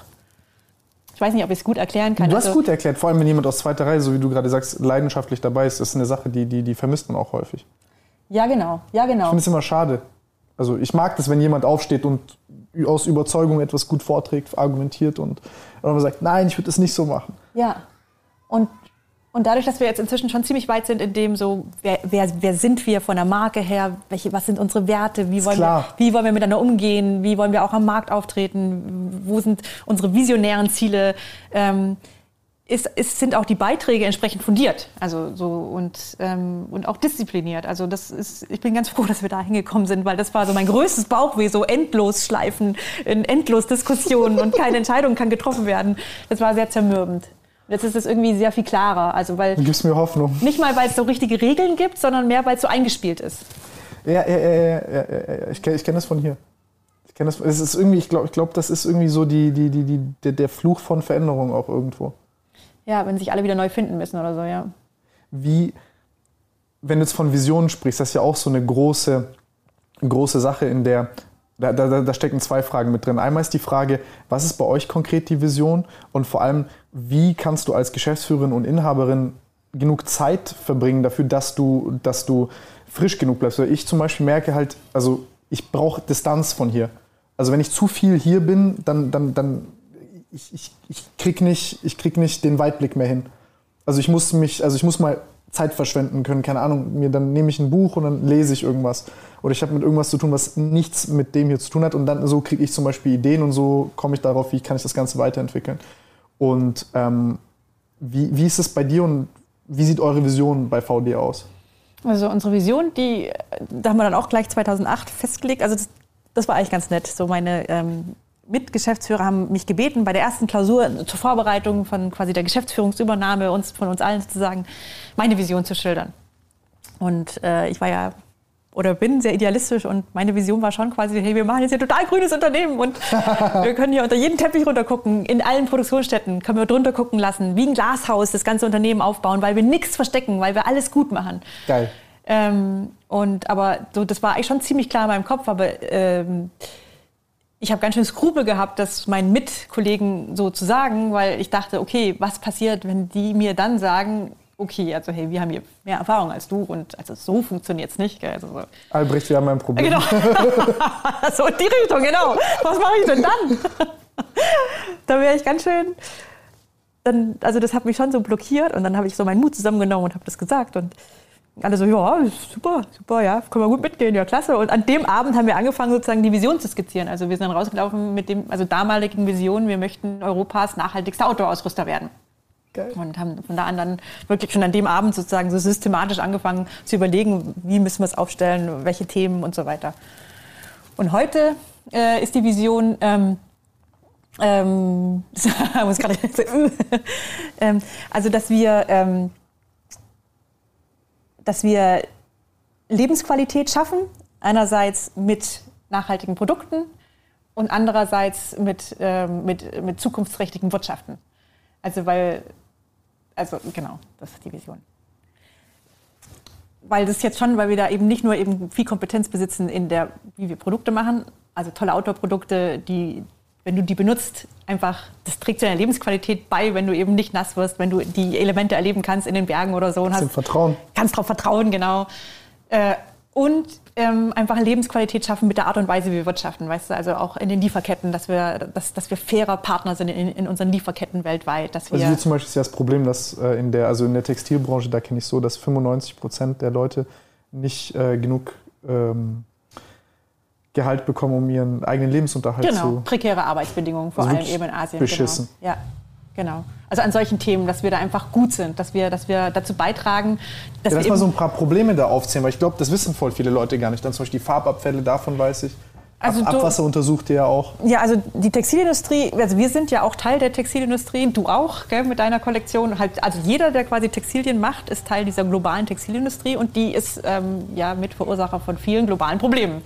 Ähm, 10 Prozent der Emissionen kommen von dort. Genau, sehr gut. Einer der größten Klimaemittienten. Ähm, Klima, ähm, äh, dann, dann das ganze Thema Artensterben kann man auch mit reinnehmen, weil es ein ganz großer Umweltverschmutzer, die, die Textilindustrie. Also, ähm, also nicht zwei Drittel der Flüsse in, in, in China sind vergiftet. Da ist sozusagen so. Auch die Menschen teilweise Größe. in Indien zum Beispiel mit ganzen Nervensystemsausfällen und so, ja. weil sie dort das Wasser trinken. Oder, oder auch äh, die ganzen Baumwollanbau. Also ähm, finde ich auch schöne Zahlen. Zwei Prozent aller Agrarflächen da befindet sich Baumwolle drauf. Und 25 Prozent der Pestizide, die weltweit eingesetzt werden, werden auf diesen 2 Prozent. Äh, Echt? Ja. Krass, das genau. wusste ich nicht. Mhm. Also Baumwolle, weil man denkt immer so, man will was Natürliches mit Baumwolle. Ha, ha, ha, ha. Also da bist du mit Baumwolle nicht automatisch besser als mit, mit, äh, mit Polyester oder so. Ich ist auch immer mit meinen Leuten da, ne? Und dann, also jetzt unterhalten wir uns dann darüber, über, ja, jetzt Polyester oder Leder oder Polyester mit Baumwolle oder welcher Polyester-Baumwollanteil ist der beste, damit es äh, so lange wie möglich tragbar ist. Dann sagt er, ja, das Plastik, Mikroplastik, das, ja, das Kackpolyester.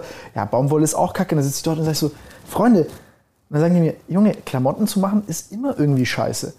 Und ich gesagt, ja, was können wir denn, also was, was, was können wir denn jetzt verändern? Und das einzige, der einzige Hebel, den ich jetzt zum Beispiel identifiziert habe für uns, ist, Materialgemische irgendwie zu nehmen, die eine hohe Lebensdauer haben. Also wo ich, wo ich zumindest versuche davon auszugehen, dass das jetzt halt das lange in Nutzung sein kann. Genau, also definitiv auch. Also so 25 bis 30 Prozent. Also wenn du so einen, so einen Fußabdruck eines Unternehmens, also mhm. eines Produkts nimmst, einen, einen Klimafußabdruck, dann ist 25 bis 30 Prozent in den Händen des Benutzers und in der Art und Weise, wie er sein Produkt pflegt, ob er es repariert, wie lange das Produkt lebt. Also da zahlst du voll drauf ein, sozusagen, wenn du langlebige Produkte machst und, und tatsächlich nicht irgendwie alle zwei Wochen was Neues Was sind die anderen 70 Prozent? die anderen 70 Prozent, also vom also 5 Prozent bei uns sind, ist der Transport, weil man denkt ja automatisch, äh, dass das in Asien ist dann automatisch ganz, ganz schlecht äh, vom, vom Klimafußabdruck, weil... Ähm, Die machen einen sehr guten Job mittlerweile. Wer? Also in, in, in Asien, die haben mittlerweile teilweise Produktionsstandards, die sind besser als Deutschland. Ja, ja, auf jeden Fall, auf jeden Fall. Aber jetzt nur, ähm, oftmals ist es Wegen so, dem Transport mit genau, dem Schiff dass oder das schon in den Köpfen Flugzeug. ist. Es kann ja nicht gut sein von, fürs Klima, weil du musst ja herschiffen oder her, herfliegen oder so. Aber das macht nur 5% aus. Ähm, mhm. die, die, allermeisten Prozent liegen dann in der Herstellung des Produkts, also in der Herstellung des Materials. Ja? Da, da, da ist der, der aller, aller, allergrößte Anteil drin. Was ist da das Problem? Die großen Ressourcenverbräuche, die du hast, äh, ganz viel Wasser, Wasser, zum Beispiel auch schon im Anbau von Baumwolle, endlos viel Wasser, was da reinfließt, dann aber auch in der Färbung. Ähm, in, und dann sind ja auch, ähm, also die meisten Kunstfasern sind ja Rohöl-basiert, das heißt, ja. das ganze, das, die ganze Rohölaufbereitung, die ganze, also sehr energieintensiv einfach auch die Herstellung von Materialien, von Rohmaterialien zu verwertbaren Textilien. Das ist sehr energieintensiv.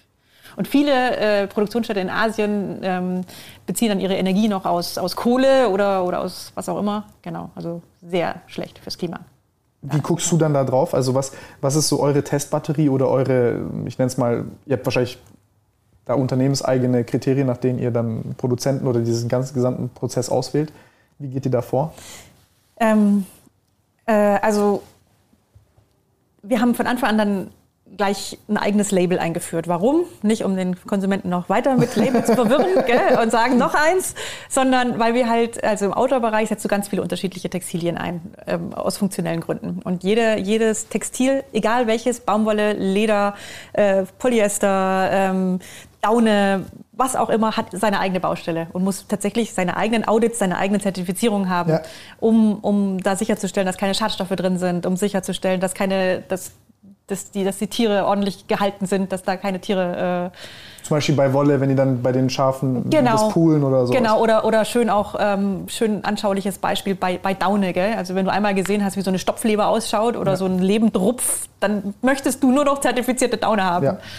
Genau. Ähm, und und ähm, unser Ansatz ist sozusagen, egal welches Material wir einsetzen, dass wir da die höchsten, die höchsten Standards verfolgen aber damit der Konsument nicht verwirrt ist, sozusagen, weil dann irgendwie das Ganze wie so ein Tannenbaum behängt ist mit lauter Labels, haben wir eben ein Green Shape, das heißt unser, so heißt unser grünes Label und da, äh, da äh, ist es wie so ein Meta-Label über den ganzen Zertifizierungen und Audits, die wir da haben. Aber krass, allein das, also ihr habt ja, ich glaube, du hast gesagt, über 2000 Produkte habt ihr? Mhm. Bei über 2000 Produkten mit so viel unterschiedlichen Materialien und so viel unterschiedlichen Herstellungsprozessen für alles einzelne ein Label zu kreieren mit den eigenen Kriterien für was ist das Beste, das Laufen zu updaten, das einzuhalten, das ist schon. Das ist ein, wirklich ein Kraftakt. Das also. Ja. Ne? Und wir haben uns da wahnsinnig gestritten am Anfang, weil das, also, weil wir dann am Anfang eben diese Kriterien definiert haben. Also die werden laufend verändert. Also nicht verändert, sondern ähm, erhöht, geupdatet genau. geupdatet. Genau, wir sind jetzt bei Version 3. Also inzwischen ist GreenShape auch nur noch dann, wenn, wenn der Produktmanager geprüft hat, ist das Produkt reparabel, ist, es, äh, ist die Materialeffizienz hoch, ähm, ist, es, ist es recycelfähig. Das ist quasi die, die letzte Up Update. Aber auf jeden Fall, ähm, am Anfang war die Situation ganz klassisch. Der Produktmanager saß da und saß und hat gesagt, okay, jetzt wollt ihr nur noch Blue Sign zertifizierte Materialien. Ist euch schon bewusst, ich habe hier zwei Materialien, die Blue Sign zertifiziert sind. Diese ganzen Materialien, die wir einsetzen, die sind es nicht. Und der Produzent, mit dem wir seit 30 Jahren Jahren zusammenarbeiten. Der will sich nicht zertifizieren lassen. Der sagt, ihr seid zu klein. Ähm, und ist euch auch bewusst, dass der Vertrieb mir sagt, das darf überhaupt nicht mehr kosten, weil, weil, weil, weil der Händler sagt, der Konsument fragt nicht danach. Ähm, also wir haben, uns die, wir haben uns wirklich am Anfang zerpflückt, weil das, weil das eigentlich nicht machbar erschien weil, weil es, es, gab kaum, kaum Materialien eben mit unserem Standards äh, am, am, Markt. Es gab kaum Produzenten und, und Materiallieferanten, die sich auf uns eingelassen haben, weil wir so klein waren. Ähm, die haben höchstens vielleicht mal gesagt, okay, wir machen diese Zertifizierung für euch, aber ihr zahlt uns halt die 20.000 Euro pro Jahr, weil ihr seid die Einzigen, die danach fragen. Das waren unsere Banker, die gesagt haben, mit dem, mit dem Schmarrn könnt ihr kein Geld verdienen. Das waren die Händler, die gesagt haben, so, ja, ist ja nett, was ihr da macht, aber hey, ihr wisst schon, es fragt keiner danach. Und, und, und, und unser ganzes Produktteam war aufgebracht, weil sie gesagt haben, so halt genau dieses, wie sollen wir denn hier arbeiten? Ja. Beraubt uns allem. Also es war wirklich schwer. Und das, das hat alle Kraft gekostet, da Schritt für Schritt dann Partner zu finden, die mitgehen und, und äh, die, die Leute bei der Stange zu halten und Mut zu machen, dass, wir das schon, dass es machbar ist. Und, ja. Ey, das ist ja, also ich dachte schon, äh, äh, Materialien aus einem Designaspekt zu sourcen ist schwer, aber das ist ja nochmal ein whole nother level. Ja, das, das ist ja echt krass. Und heute sind wir bei ähm, über 90 Prozent der gesamten Kollektion, die in Green Shape ist. Krass. Und wenn ich das heute mir anschaue äh, und damals mich nochmal reinversetze, so als ich da wirklich so wirklich fast schon ängstlich vor meinen Kollegen stand und gesagt habe, ich möchte gerne eine grüne Firma aufbauen. gell? So, so tatsächlich auch im Kopf so keine Ahnung, ob das überhaupt funktioniert. Gell? Und jetzt heute so eine Kollektion, die, die nach den wirklich, also den markthöchsten Standards ähm, Green Shape ist sozusagen, das macht mich schon sehr stolz. Ja. Das ist schon was, wo ich denke so, ja. Zu Recht auch. Veröffentlicht ihr das Ganze auch? Also ist das alles, ja, alles. Also mit dem, wir haben ja gesagt, wir möchten der nachhaltigste Autoausrüster Europas werden und, und wir haben das von Anfang an auch jedem erzählt. Also und das war völlig, aber auch, zu, also auch voll, voll bewusst um uns auch selbst sozusagen unter Druck zu setzen. So. Ja. Ähm, und es war uns auch völlig bewusst, dass ab dem Zeitpunkt jeder sofort nach dem Haken suchen wird und jeder sofort irgendwie versuchen wird, sozusagen äh, das, das Greenwashing zu entblößen oder was auch immer. Gell? Und von daher haben wir uns von Anfang an auf die allerhöchsten Standards verpflichtet, auf höchste Transparenz. Also bei uns ähm, auf unserem, wir haben so Website, die voll äh, mit, also quasi unser ganzer Nachhaltigkeitsbericht so im Magazinformat. Ähm, da berichten wir nach, nach den Standards EMAS, GRI, Gemeinwohlökonomie, Sozialaudit, Klimaaudit, ähm, DKN, Grün, grüner Knopf. Also alle Standards, die quasi gibt, äh, auch extern auditiert, größtenteils sind, sind da zu finden. Sodass man wirklich alles nachlesen kann bei uns. Wie hat sich das auf den Preis ausgewirkt und äh, der, der Sachen? Das ist ja auch immer die Frage. Ja, das wird dann zu teuer, wir kriegen das terminlich nicht hin. Ja, also die. Ähm, das ist definitiv so, dieser Weg kostet dich mehr. Also es kostet dich auch also langsam nähert sich das so ein bisschen an, was will der Konsument äh, und was ist er bereit zu zahlen und was kostet sich. Langsam nähert sich an, aber da war, da war da schon ein großer Gap dazwischen. Und ähm, hat uns auch großes Kopfzerbrechen gemacht. Also letztendlich sind wir die ganzen letzten zwölf Jahre, also wir haben es geschafft, weil wir immer stärker gewachsen sind als, also wir haben viel kompensieren können dadurch, dass wir stärker wachsen, dass wir weniger Marge machen. Wir haben es leisten können, weil wir keine gierigen Shareholder haben, die das Unternehmen leer, leer pumpen, leer, leer saugen. Public, ja.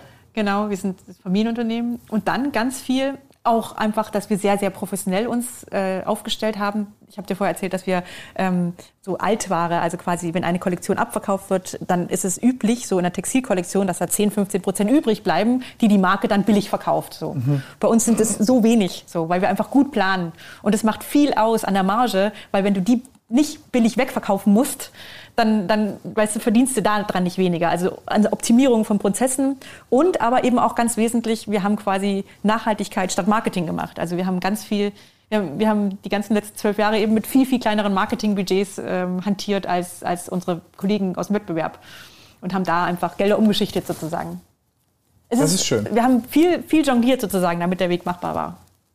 Krass, aber das, also das ist, also weil Leute denken immer, ja, mach nachhaltig, wieso macht das keiner? Das ist ja, also erstmal ist es ein Dschungel, weil ich weiß nicht, wie ihr das jetzt zum Beispiel macht mit dem Auditieren von Fabriken. Also das Erste, was mir gesagt worden ist, ist so, ja, äh, du gehst jetzt dorthin und dann zeigen die dir halt, keine Ahnung, 500 Einheiten, wenn jetzt produziert in dieser tollen Fabrik und den Rest machen die halt hier in, in der Favela, ne, gefühlt. Ja, ja, ja, also diese Shadow Factory Geschichten oder ähm, bei, also überall ist es so für mich überhaupt nicht klar gewesen. Ich habe dann auch gar keine Zeit, jetzt selber diesen Research zu machen. Und dann ich, bin ich dann auch paranoid und frage mich dann, okay, ist das jetzt wirklich das oder zahlen wir dann nur mehr Geld für gar nichts? Welche Standards gibt es? also allein da diese Übersicht zu bekommen und dann auch noch den Aufpreis, den es halt kostet, weil es ist auch wirklich ja. nennenswert teurer. Ja. Das ist schon.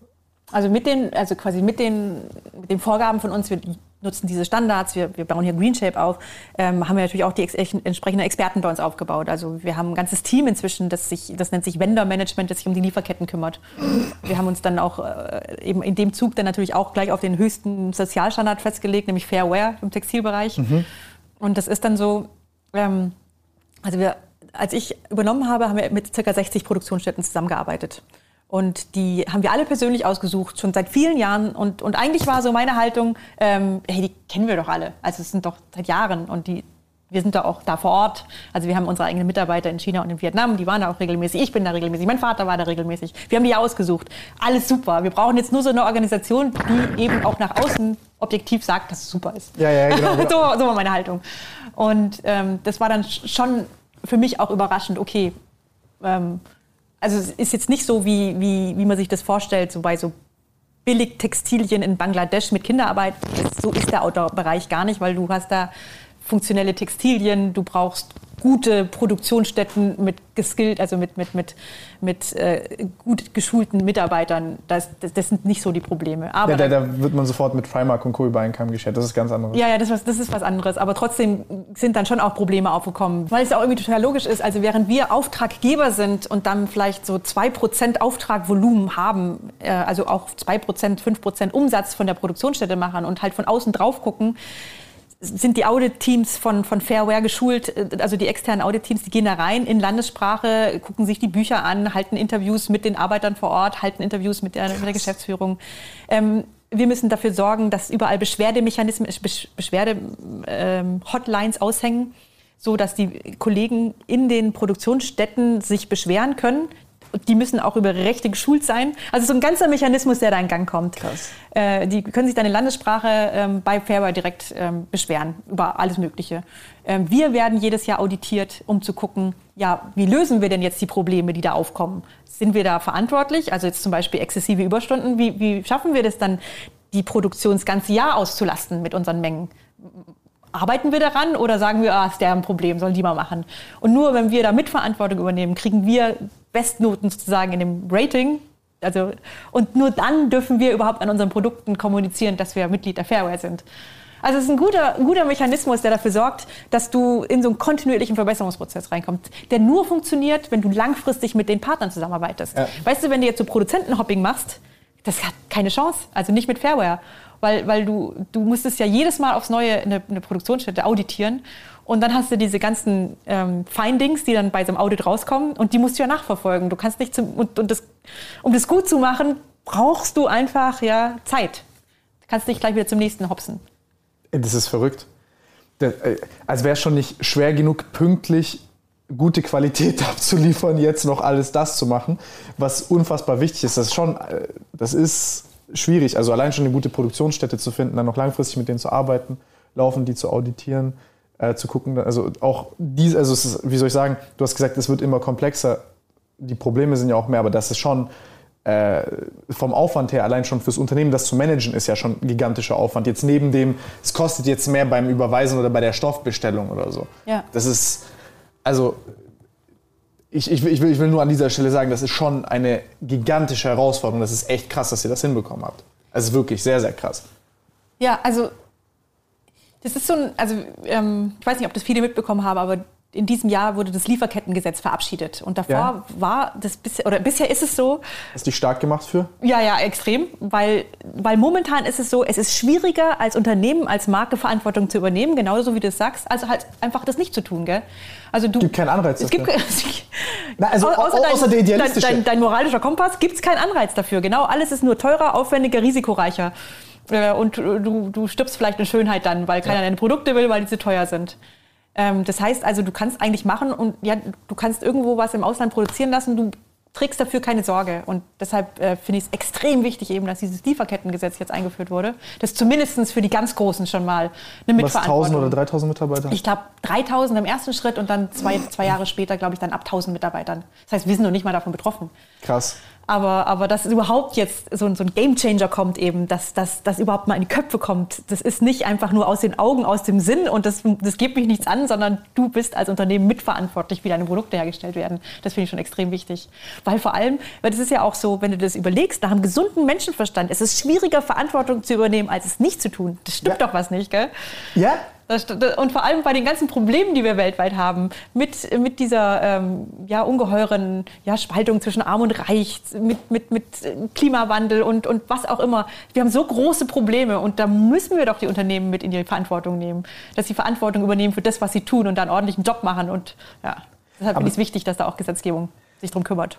Äh, ich, oh, ich habe so, viel, hab so viele Sachen, ich finde es so spannend.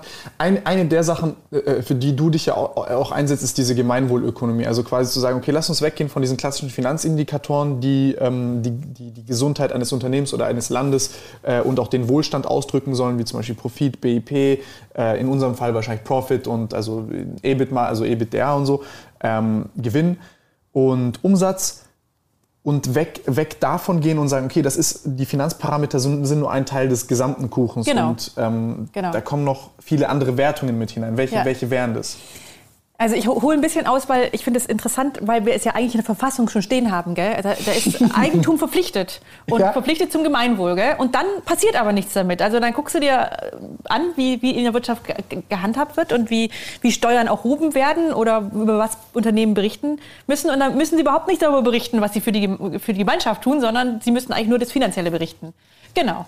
Und deshalb ähm, ist das eben dieser Gedanke, okay, dann lass uns doch bemessen, was das Gemeinwohl ist und lass uns doch bemessen, wie denn die einzelnen Unternehmen tatsächlich zu diesem Gemeinwohl beitragen. Ja, das ist eine Wertung, das ist viel zu kompliziert, das machen wir lieber nicht. Ist ja dann immer die. Ja, klar, das ist mehr Aufwand. Das ist natürlich mehr Aufwand. Also so, es gibt dann als bei der Gemeinwohlökonomie gibt es dann eine Gemeinwohlbilanz, die quasi dann wirklich, wie du es auch geschildert hast, parallel zur Finanz- oder Handelsbilanz einfach steht. Und äh, da wird dann abgefragt, musst du darüber berichten, wie du gegenüber deinen Mitarbeitern, Lieferanten, der Gesellschaft, deinen Nachbarn, ähm, deinen dein, äh, Mitgesellschaftern, wie du da agierst. Und zwar auf allen möglichen Ebenen, also nach demokratischen Werten und genau nach Kriterien festgelegt. Ähm, zum Thema sozusagen Solidarität, ähm, ähm, demokratische Werte, äh, ökologisches Engagement, also wie du da dich tatsächlich engagierst. Also beispielsweise Bezahlst dann, du fair? Genau. Zum Beispiel, das ist jetzt so eine Sache. Bezahlst du fair, ist es gut. Wenn du jetzt aber irgendwo drin steht, oh, du bezahlst nur 15 Prozent deines Umsatzes geht jetzt an Mitarbeiter, dann ist es, oh, das ist ja super, du machst noch mehr Gewinn. Aber in diesem Fall wäre das halt unfair. Genau, also genau, da wird dann äh, genau sowas abgefragt. Wie bezahlst du in Lieferketten? Wie, wie, wie sorgst du dafür, dass deine Produkte tatsächlich auch nachhaltig eingesetzt werden? Oder wie, ähm, ja, also wirklich ganz, ganz differenziert runtergebrochen. Du musst da schon viel Zeit verbringen, um das dir alles mal durchzudenken. Und das ist schon mal ganz entscheidend, finde ich, weil dann tatsächlich, glaube ich, so für, für viele Unternehmen erstmal so, ah, tatsächlich, aber darüber soll ich mir auch noch Gedanken machen. Das war mein erster Instinkt, als ich mir die gesamte Gemeinwohlbilanz angeguckt habe, war ich so, junger Vater, ich krieg's nicht mal hin. Also ich, ich, ich langweile mich schon zu Tode, wenn ich irgendwie 30 Seiten mit meinem Steuerberater am Jahresende mir angucken muss wegen Scheißzahlen. Darauf habe ich schon keinen Bock. Und jetzt das noch zu machen, also idealistisch, ich will's machen, aber bitte gib mir doch einfach einen Rahmen und ich, ich, also ich wüsste nicht wie. Ich zum Beispiel würde sagen, ich wüsste jetzt gar nicht wie. Es gibt aber auch die Kurzbilanz, die Ja? dann wirklich, mhm, die, äh, wo du schneller durchkommst. Aber dieser Prozess, dich mit diesen Fragestellungen auseinanderzusetzen, auch oftmals sind es ja so ethische Fragestellungen Ja. auch, gell? Und, und das Spannende ist ja, dass in der Gemeinwohlbilanz dann auch schon so Antworten vorgegeben sind, gell? Du kannst du dich einkategorisieren. Okay, mit dem, was ich tue, bin ich und dann stellst du fest, oh, da bin ich Basis, oh, da bin ich unter der Basis. Du kannst dich einfach einordnen. Ja. Und du kriegst Impulse und, und, und, und dein, dein Horizont erweitert sich. Wofür bist du eigentlich verantwortlich und was gibt es da eigentlich alles für Möglichkeiten? So ein positiver Selbsttest. Ja, genau. Wie so ein 360-Grad-Test für dich. Plus eben, dass du dich mit diesen ethischen Fragestellungen auseinandersetzt. Weil da müssen wir rauskommen, dass alles quasi nur bemessen ist nach quasi so, es macht Gewinn, macht Profit oder nicht, sondern Kurzfristig alles. kurzfristig und auch oftmals genügt es nicht. Immer wenn, also was ich gelernt habe bei, bei Nachhaltigkeit auf diesem Weg, es gibt halt kein Schwarz-Weiß mehr, sondern du musst Lösungen finden. Du Ja. musst dich damit auseinandersetzen und du musst neue Lösungen finden. Ähm, und und das, das trainierst du da. Und auf jeden Fall am Ende steht dann eine Bilanzsumme, also du hast dann Punkte und mit den Punkten kannst du dich dann oder können die Konsumenten dich dann vergleichen. Also Mit anderen. mit anderen Unternehmen. Und was ich super eben so visionär finde, ist, ähm, ich fände es super, wenn dann tatsächlich wir irgendwann dahin kommen, dass wir auch eine Gesetzgebung haben, die solche, so eine Punktzahl einer Gemeinwohlbilanz dann auch berücksichtigt. Weil ähm, die, Also weil es gibt nämlich eine Kredite Punktzahl von minus 3.500 bis plus 1.000. Ja. Und wenn du da irgendwo im Minusbereich rum, rumdümpelst, heißt es, dass du auf Kosten der, des Gemeinwohls agierst. Gell? Also andere zahlen den Preis für dich. Du, ähm, also Ja, ja, beispielsweise in den Lieferketten, du sorgst eben dafür, dass du Leute ausbeutest oder dass du, dass du ja, Umwelt aus, Das, das, ausbeutest. das ist ein sehr schönes Konzept, sorry, dass ich unterbreche. Das ist ja genau das. Ähm, der Gewinn, den du, der rein betriebswirtschaftliche Gewinn, den wir heute Der ausweisen, drückt berücks- nämlich nicht alles aus. Genau, das, das ist nicht der Gesamt, also wenn wir jetzt zum Beispiel sagen, wenn wir jetzt dann noch die, also das Ökosystem zum Beispiel noch reinnehmen oder einpreisen würden, dann, dann, dann ist das ein Minus. Nur weil da viele unsichtbare Dinge sind oder, oder Ökosystemsleistungen, die wir heute nicht beziffern können, die wir nicht verstehen können, die da nicht eingepreist sind, heißt das nicht, dass das jetzt ein tatsächlicher Profit ist, der dort stattfindet. Der, der, der Verlust wird nur aufgewälzt auf die Umwelt und auf die Allgemeinheit. Ja.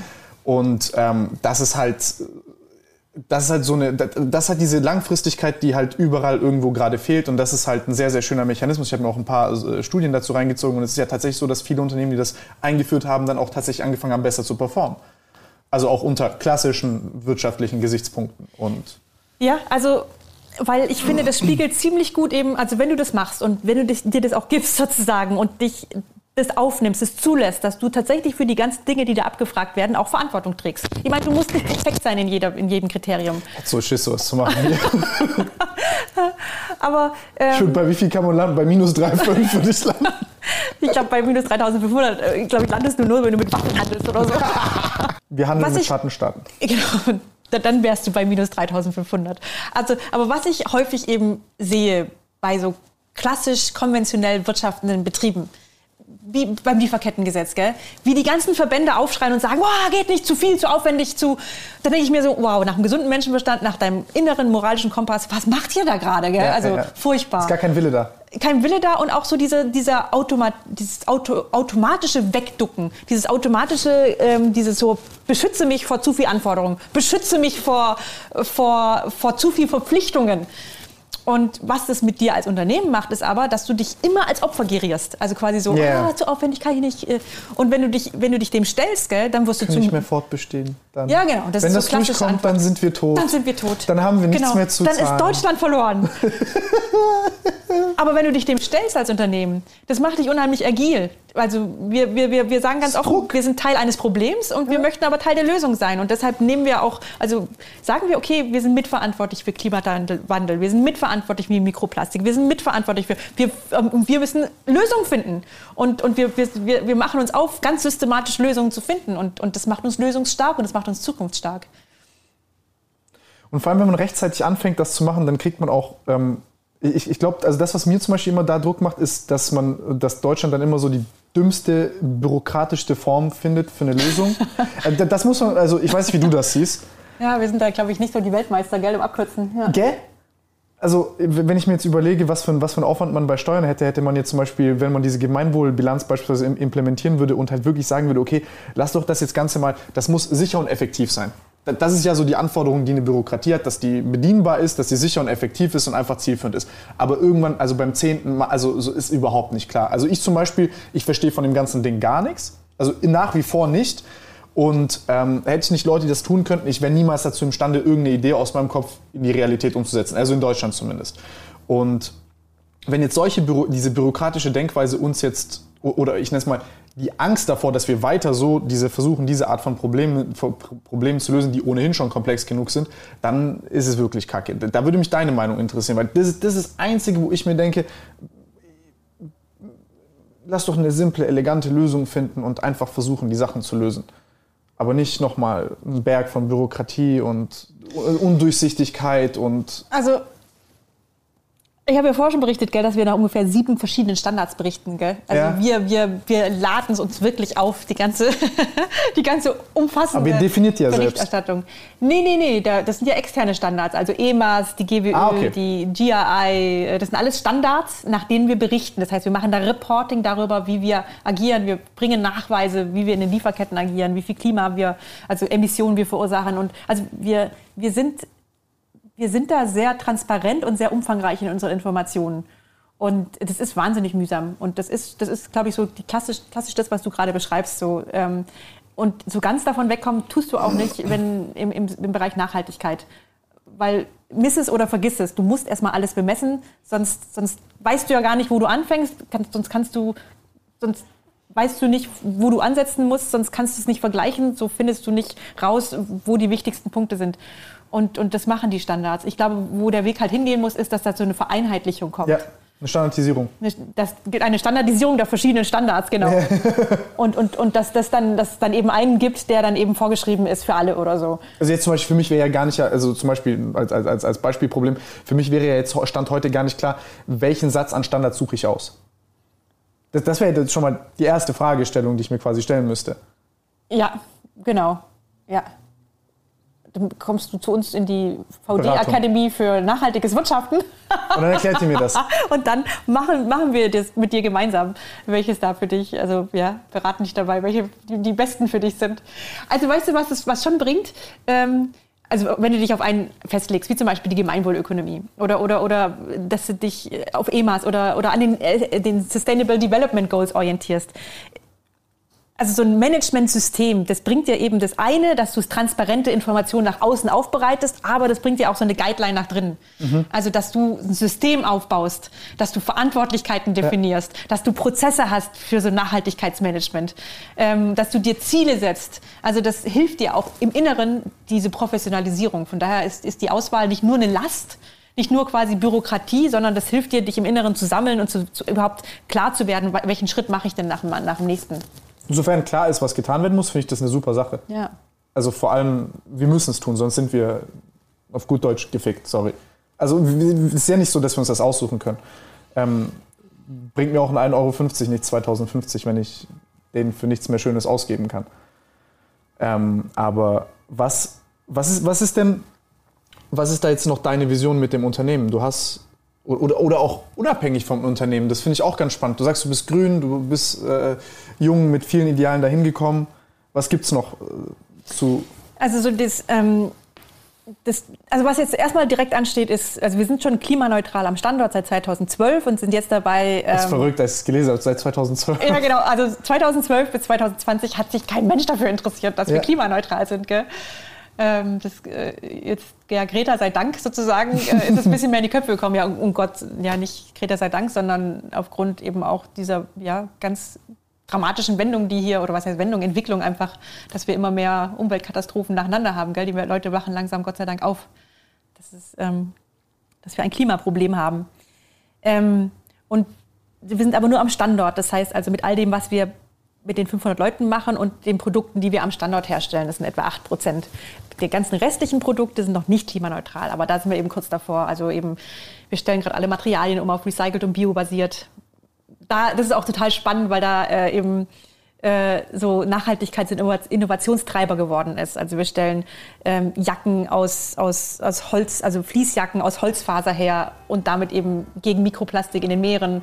Die verrückte Materialien mittlerweile, gell? Ja, ja, genau. Oder, oder, Pilzleder. Oder, Pilzleder nicht, nee, aber, aber ähm, also haben wir jetzt nicht im Einsatz, aber wir haben beispielsweise Hosen aus Rizinusöl oder auf der Basis von Rizinusöl oder, oder Hosen auf der Basis von Altreifen. Krass. Ähm, und und äh, oder, oder Fahrradtaschen, die aus gelber Sackplastik gemacht werden und so. Geil. Ja. Und, und das, also da sind wir jetzt schon dabei, etwa die Hälfte umgestellt zu haben, weil das macht schon wahnsinnig viel aus an Emissionen. Und dann eben ähm, sind wir dabei, Müll sozusagen. wieder zu verwerten. Mhm, genau. Geil. Und dann sind wir dabei, eben jetzt einen Plan aufzustellen, wie alle Produktionsstätten, die uns ja gar nicht gehören, aber wie wir äh, das schaffen, dass die eben von ihrer Kohle und so weiter eben auf erneuerbare Energien umsteigen. Also das ist so ein großer Meilenstein. Du erklärst mir dann, wie du das gemacht hast, wie ja, genau. das geschafft hast.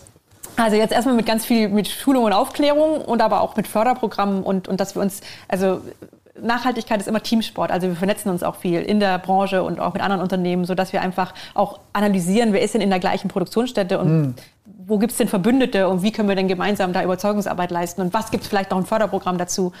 Also so, weißt du, wenn du mal drin bist, dann ergeben sich schon Schritt für Schritt auch Sachen, wie du solche Mal ein Euro auf Berge den Meter als Subvention. Ja, zum Beispiel. Verrückt.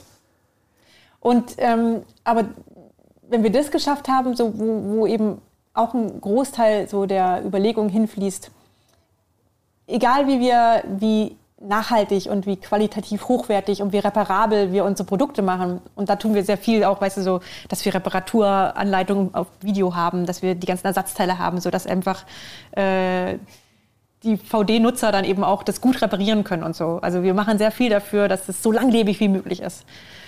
Ähm, wir gesehen, ihr hattet da so mit iFixit oder so. Genau, genau, auf der Plattform, genau.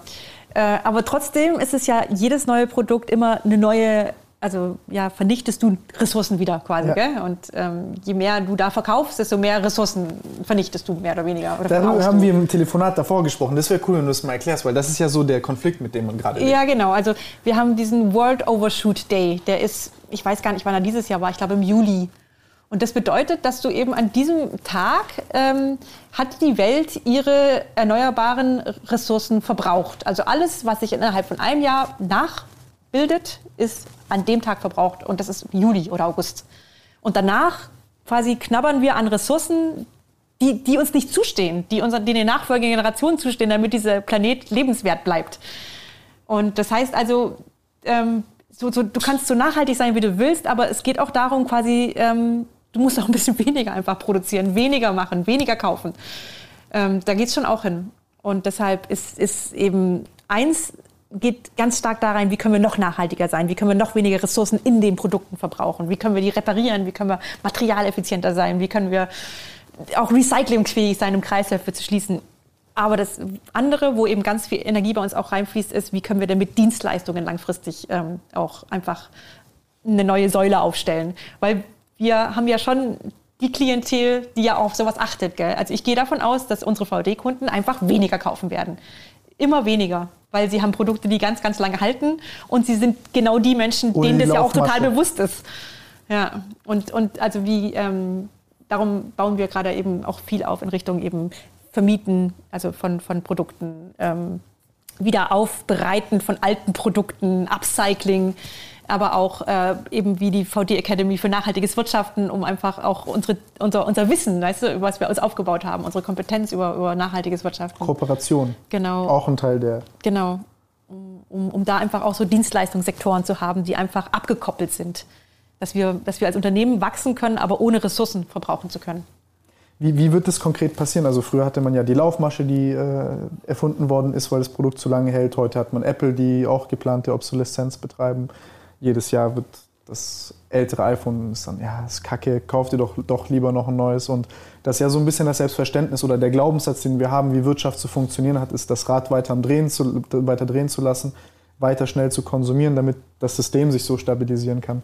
Wie, Jetzt würde ja auch jemand sagen, das, das, was die Antje gerade sagt, das geht ja gar nicht. Wir müssen so viel konsumieren, damit sonst funktioniert das Ganze nicht. Was soll, was soll man denn machen? Soll, soll die Firma sich rückwärts entwickeln? Oder sagst du jetzt, ah nee, dann müssen wir jetzt halt zwei Schritte zurück machen, damit wir uns dann nochmal neu erfinden können, weil die Landschaft sich ändert? Oder ja, also was mein, wird passieren? Ähm, also momentan ist es für mich eine komfortable Situation, sowas zu erzählen, weil wir ja. zwar ganz viel tun, um uns selbst abzuschaffen, also immer, also auch also als ich angefangen habe, hatten wir eine Retourenquote von 1,4. Das bedeutet also 1,4 Prozent der Produkte kamen zurück, weil es ein Qualitätsfehler war oder so. Das ist sehr niedrig. Ja, und heute haben wir bei 0,4. Also Was? Ja, weil wir da echt extrem viel rein investieren. 0,4 Prozent? Ja. Mhm. Freunde, das ist wie ein, das ist wie ein, wie ein Ferrari.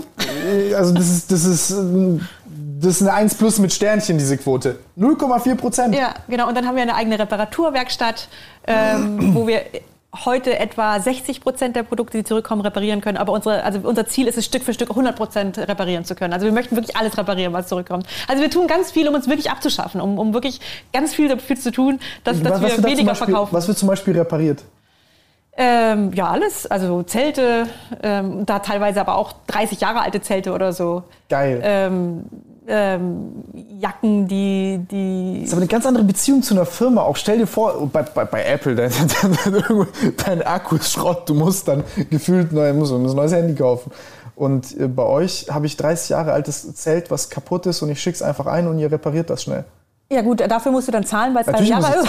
Aber, aber, grundsätzlich, ja, also das ist der Ansatz. Also wie gesagt, Solange wir, ich dafür mehr Geld zahle, als ein neues Zelt kostet. genau, das ist dann immer die Abwägung. Also wir, wir, schaffen, wie gesagt, noch nicht alles zu reparieren, aber das ist eben, ich habe ja vorher erzählt bei Green Shape, dass die Produktmanager sich in der Entwicklung eines Produkts jetzt immer schon darüber Gedanken machen müssen, wie, wie mache ich das reparabel? Oder entscheide ich mich bewusst dagegen, aber dann müssen sie es gut begründen. Weil manchmal ist es so, dass was langlebiger ist, wenn du es nicht quasi automatisch, also wenn du Weil nicht so eine soll, Sollbruchstelle hast. Genau, genau, genau. Genau, genau, genau. Also das heißt, ähm, crazy, geil. tun viele, um uns abzuschaffen. Und momentan ist es eine komfortable Situation weil wir ähm, sehr stark wachsen. Also nicht, weil die Leute, weil unsere eigenen Kunden mehr kaufen, sondern weil einfach immer mehr Kunden so denken, weißt du? Also mhm. gerade auch jetzt durch, also ja, durch Klimawandel, durch Corona, es gibt immer mehr Menschen, die einfach mit gutem Gewissen kaufen möchten, gell? Und die auch so mehr verstehen, dass die Konsumentscheidung auch irgendwie so eine politische Entscheidung ist, in welchem Welt will ich eigentlich leben, gell? Was für, was für, was für ein Modell will ich eigentlich unterstützen? Und und das, da haben wir unheimlich viel Rückenwind. Deshalb momentan wachsen wir, obwohl wir quasi alles dafür tun, dass die Produkte ganz, ganz, ganz, ganz lange halten, auch, auch durch die Farbwahl und so weiter.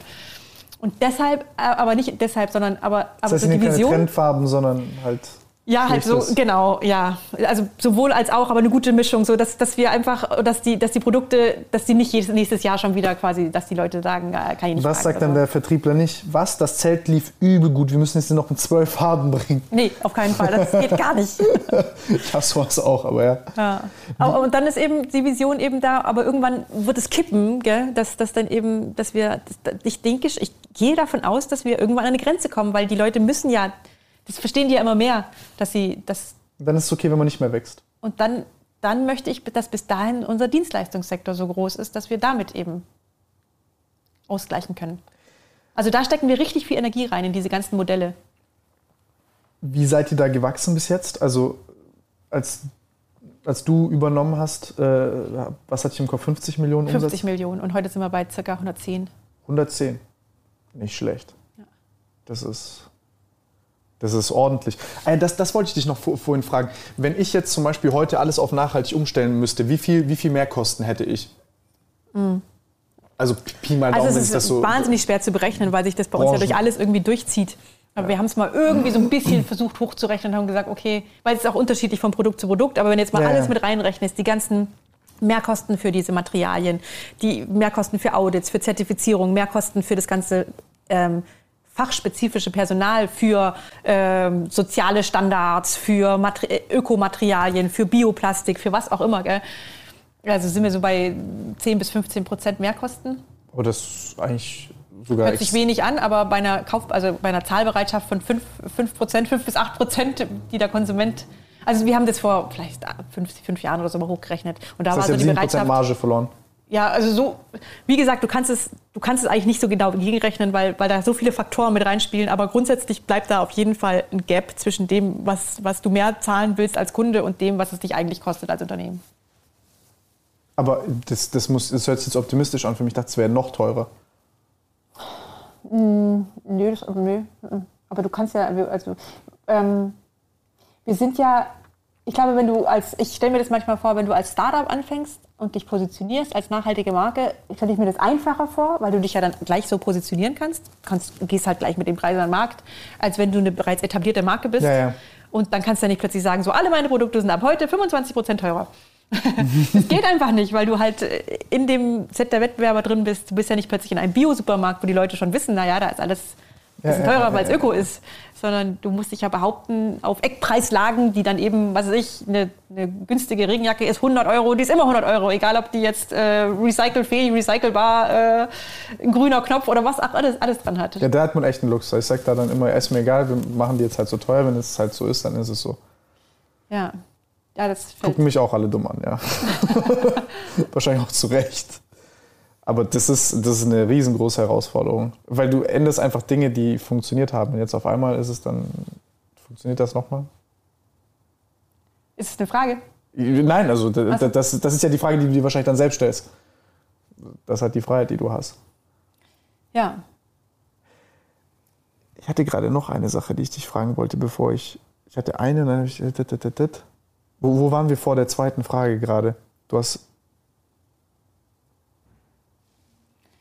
Vision, ach so, genau, was ich mache. Du sagst, du liest oder du gehst raus, wenn du irgendwie mal. Oh, da, die hast du noch auf. Ja, genau, genau. Da, das ist, da, aber das ja sehr gut, dass du das gemerkt hast. Ähm, also zum einen habe ich ja, wie gesagt, nie ohne Kinder gearbeitet. Das heißt, ich hatte schon immer zwei Welten. Und ich habe also entweder gearbeitet oder ich war zu Hause mit ja unterschiedlich großen Kindern denen das völlig egal war, was bei VD läuft, sondern das ist schon ähm, auch wieder für den Kopf frei werden. Also ich sage, ich glaube, ich preise dir heute Kinder an, wie du merkst, gell? die Lösung aller Probleme. ähm, also das hat schon immer sehr viel geholfen, den Kopf frei zu kriegen. Und ich bin totaler Outdoor-Mensch. Also das, was, was, was meine ähm, Seele zum Schwingen bringt, ist schon wirklich in den Bergen zu sein oder Schön. Kanu zu fahren oder so, wandern. Ja. Das ist Okay, aber dann, dann, hast, dann sagst du aber, nee, weil du heute ist ja so ein bisschen auch in dieser ganzen, ich nenne es mal Unter Unternehmerkultur, ist es ja so, oh, du machst Urlaub, was? Das ist ja echt, du machst Urlaub, du lässt deine Firma im Stich, ich, du musst echt? den ganzen Tag arbeiten, Mann.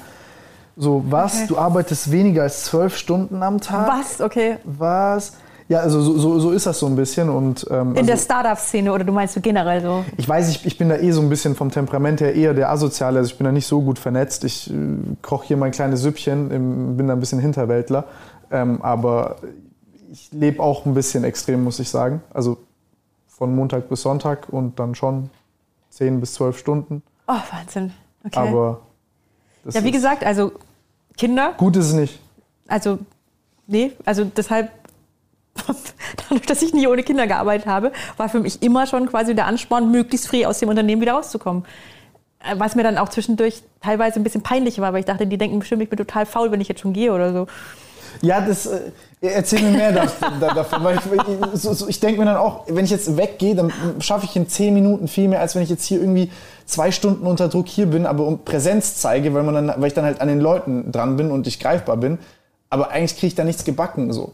Ja, also als ähm, ich übernommen habe, da war das ähm, auf, auf jeden Fall, waren, also gerade unser, unser CFO, unser Finanzchef, der hat 60, 70 oder höher Stundenwoche gehabt, gell? Also, und das war durchaus gang und gäbe so, gell? Es war so ein bisschen so das Thema so, dass die Leute das Gefühl hatten, da wo das Licht am längsten brennt, das ist so der Held der Arbeit. Also daran yeah. wird gemessen.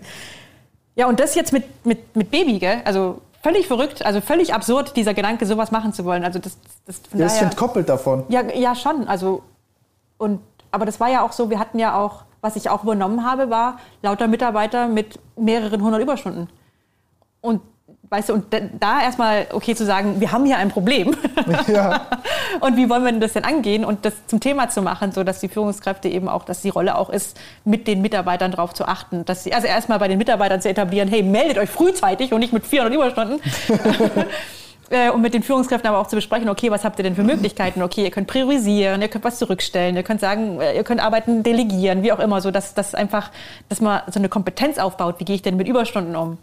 Und dann tatsächlich eben auch ähm, Rahmenbedingungen zu machen, ähm, um das, um das äh, zu unterstützen, dass das okay ist. Also weil was, ja, das was, ist ein guter, sehr guter Punkt. Was, ist, was ganz spannend war, ähm, in, also in der, also in der Übergabe an mich haben wir äh, ganz viel mit die Organisation angeschaut und die musste erstmal übergabefähig gemacht werden, weil die ganz stark auf meinen Vater zugeschnitten war.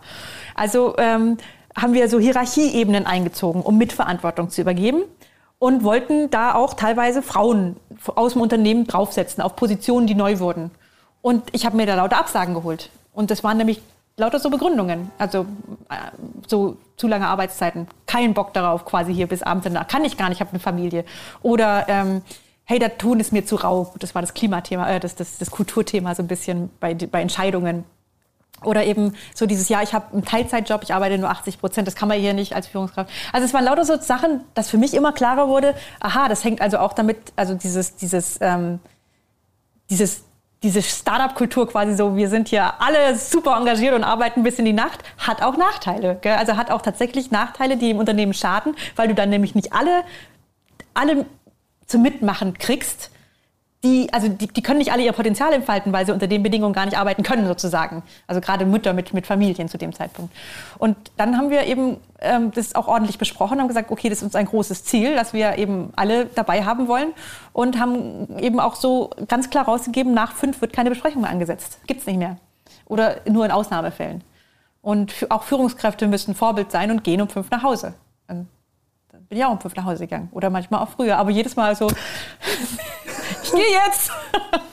Also es hat sich schon scheiße angefühlt. Ja, okay, gut. Also es hat sich einfach unbequem angefühlt. Ähm, aber es hat dazu beigetragen, dass, dass das echt so stückweise umgesetzt wurde und dass wir von diesen wahnsinnigen Überstunden runterkamen, dass wir heute, heute eben die auch, irgendwie ineffektiv sind. Führungskräfte haben, die 40 Stunden arbeiten und trotzdem machen wir einen guten Job.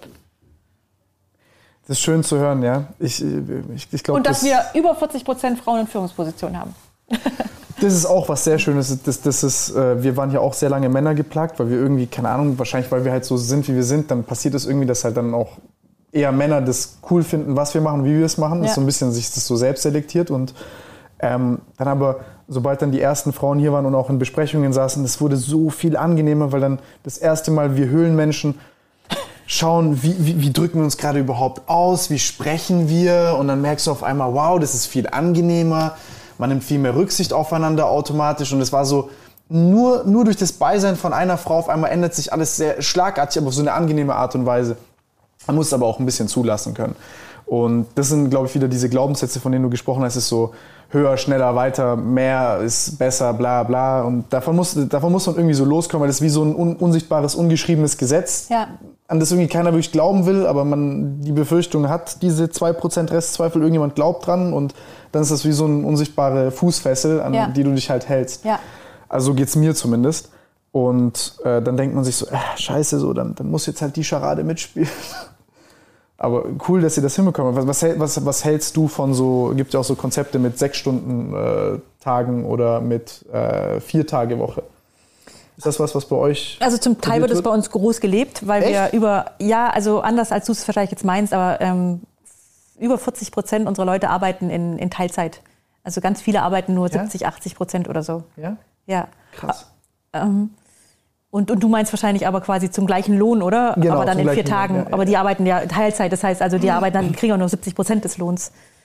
Das ist ähm, das Idealszenario. Also, ähm, ich glaube schon, dass wir als Unternehmen uns da auch zukünftig darüber Gedanken machen müssen, wie schaffen wir das in noch weniger Zeit. Also, weil ich glaube, der ganze Trend geht dahin. Gell? Also jeder möchte gerne noch, noch balancierter leben.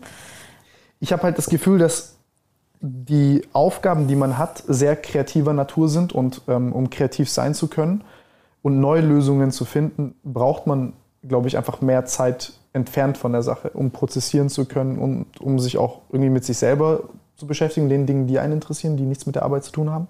Weil ich glaube, dadurch entstehen erst diese Querfunktionen und, und diese Vernetzungen. Also Ja. so geht es mir zumindest. Ja, ja, also wenn ich zwangsbefreit jetzt, keine Ahnung, lesen kann, wie, äh, wie, wie, wie ha- hat eine Katze Emotionen und wie funktioniert sie, dann lerne ich auch irgendwas daraus, ja. was ich anwenden kann. Also ich, ich sehe das auch so. Also wir, wir haben diese Vertrauensarbeitszeit eben, das heißt, ähm, du machst mit deinem Team aus, wann du kommst, wann du gehst, wo du arbeitest ähm, und, und, und eben auch diese viele Teilzeit und so. Und also vieles bei uns auf Vertrauen basiert und eben raus aus diesem quasi auch, wie es in Großunternehmen häufig ist, so von 8 bis 17 Uhr oder so, gell? Und, und also immer flexibel da können kommen zwischen sieben und elf oder so. Genau, oder ja, genau. Und ähm, also ich finde auch, dass das deutlich spürbar ist, dass, dass dieser Freiraum, den du da hast und dass du diese, diese Freiheit auch zur Gestaltung deines Lebens, dass du da Diese einfach. Autonomie, die man bekommt Genau, dadurch, das ist sowas so Schönes. Oh mein Gott, es gibt nichts Schöneres als das. Und ich glaube, dass es unheimlich Energie freisetzt. Also ich finde ich es fast Ja. spürbar. Ja, ja, wenn ich, ich, ich merke, ich, ah, zwar frü früher war das besser, das, das ist auch so eine Sache, die ich gerade merke, ich brauche Autonomie, weil sonst kann ich nicht funktionieren. Ja, Das, das, ist, das zehrt nur Energie, ja.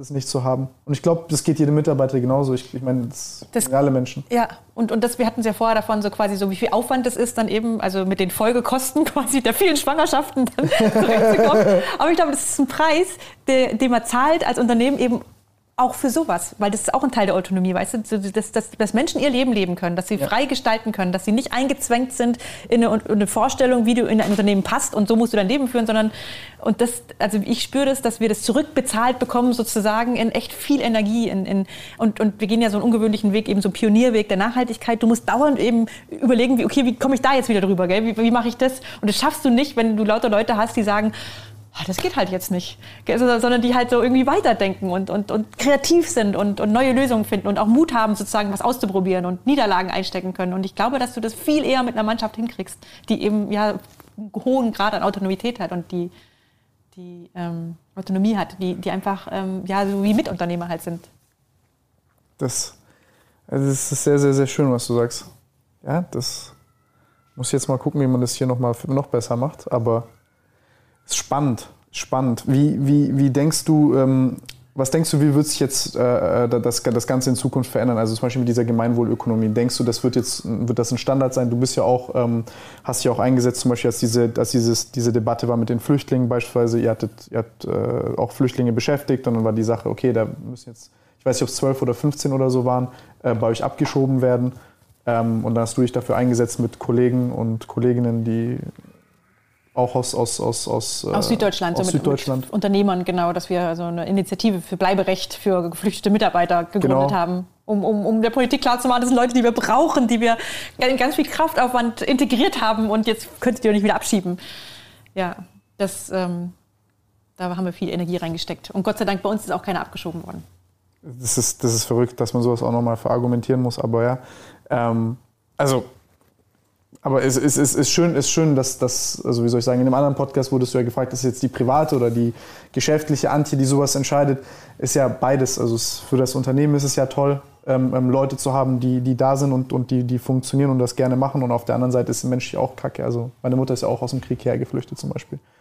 Ähm, dann alleine uns Kinder gehabt hier. Und also in Jugoslawien hätte ich jetzt nicht äh, so ein schönes Leben gehabt wie hier. Und hier konnte ich mich Gott sei Dank integrieren. Also ist vielleicht nicht das Paradebeispiel, aber es kann auch gut gehen, ja. Ja.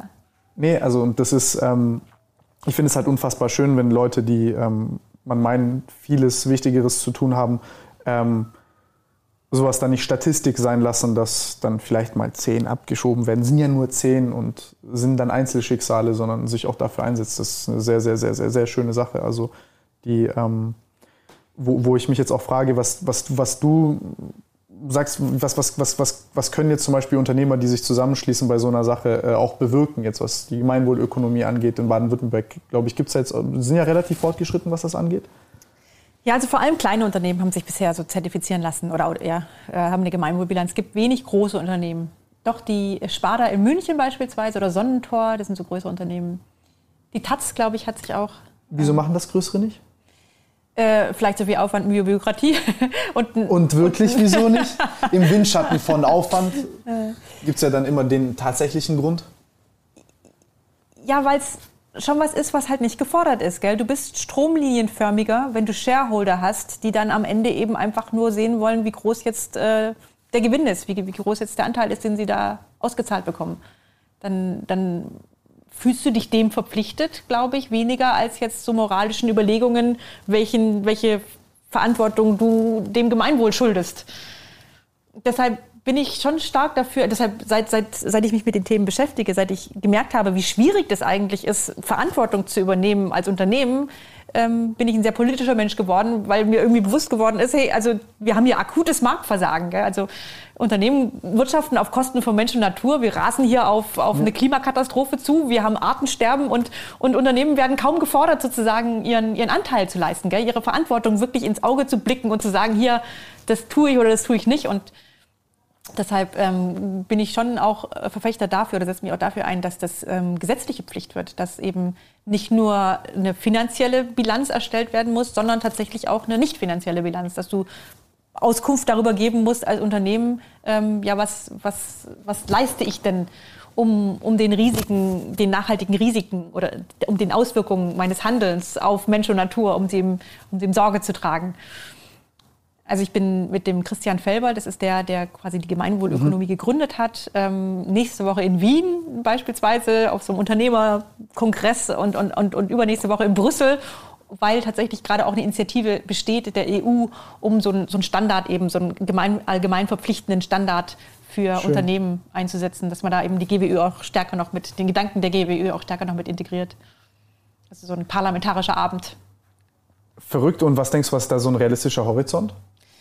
Also es soll, glaube ich, bis ähm, 22, 23 soll ein allgemein verpflichtender Standard kommen. Ja?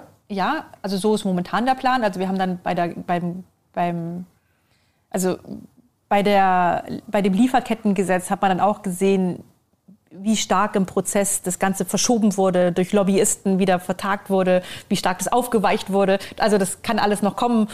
Ähm, aber grundsätzlich, es kommt was, aber wie, wie, wie inhaltlich hochwertig das sein wird, äh, wie verpflichtend das ist und so weiter. Das gilt jetzt halt alles noch erstmal überhaupt für die Politiker, das festzulegen. Du hast ja auch das Lieferkettengesetz ausreichend kritisiert. Genau. Als es dann kam. Ja, weil das Lieferkettengesetz eben ähm, zwar eine super Sache ist grundsätzlich, aber halt ähm, zu große Unternehmen erstmal nur betrifft. Also wir sind gar nicht betroffen. Die ganze Textilindustrie in Deutschland sind Mittelständler. Das heißt, da, die sind Teil eines Problems, Teil von prekären Arbeitsbedingungen und, und so weiter. Und die werden gar nicht abgefragt im Lieferkettengesetz.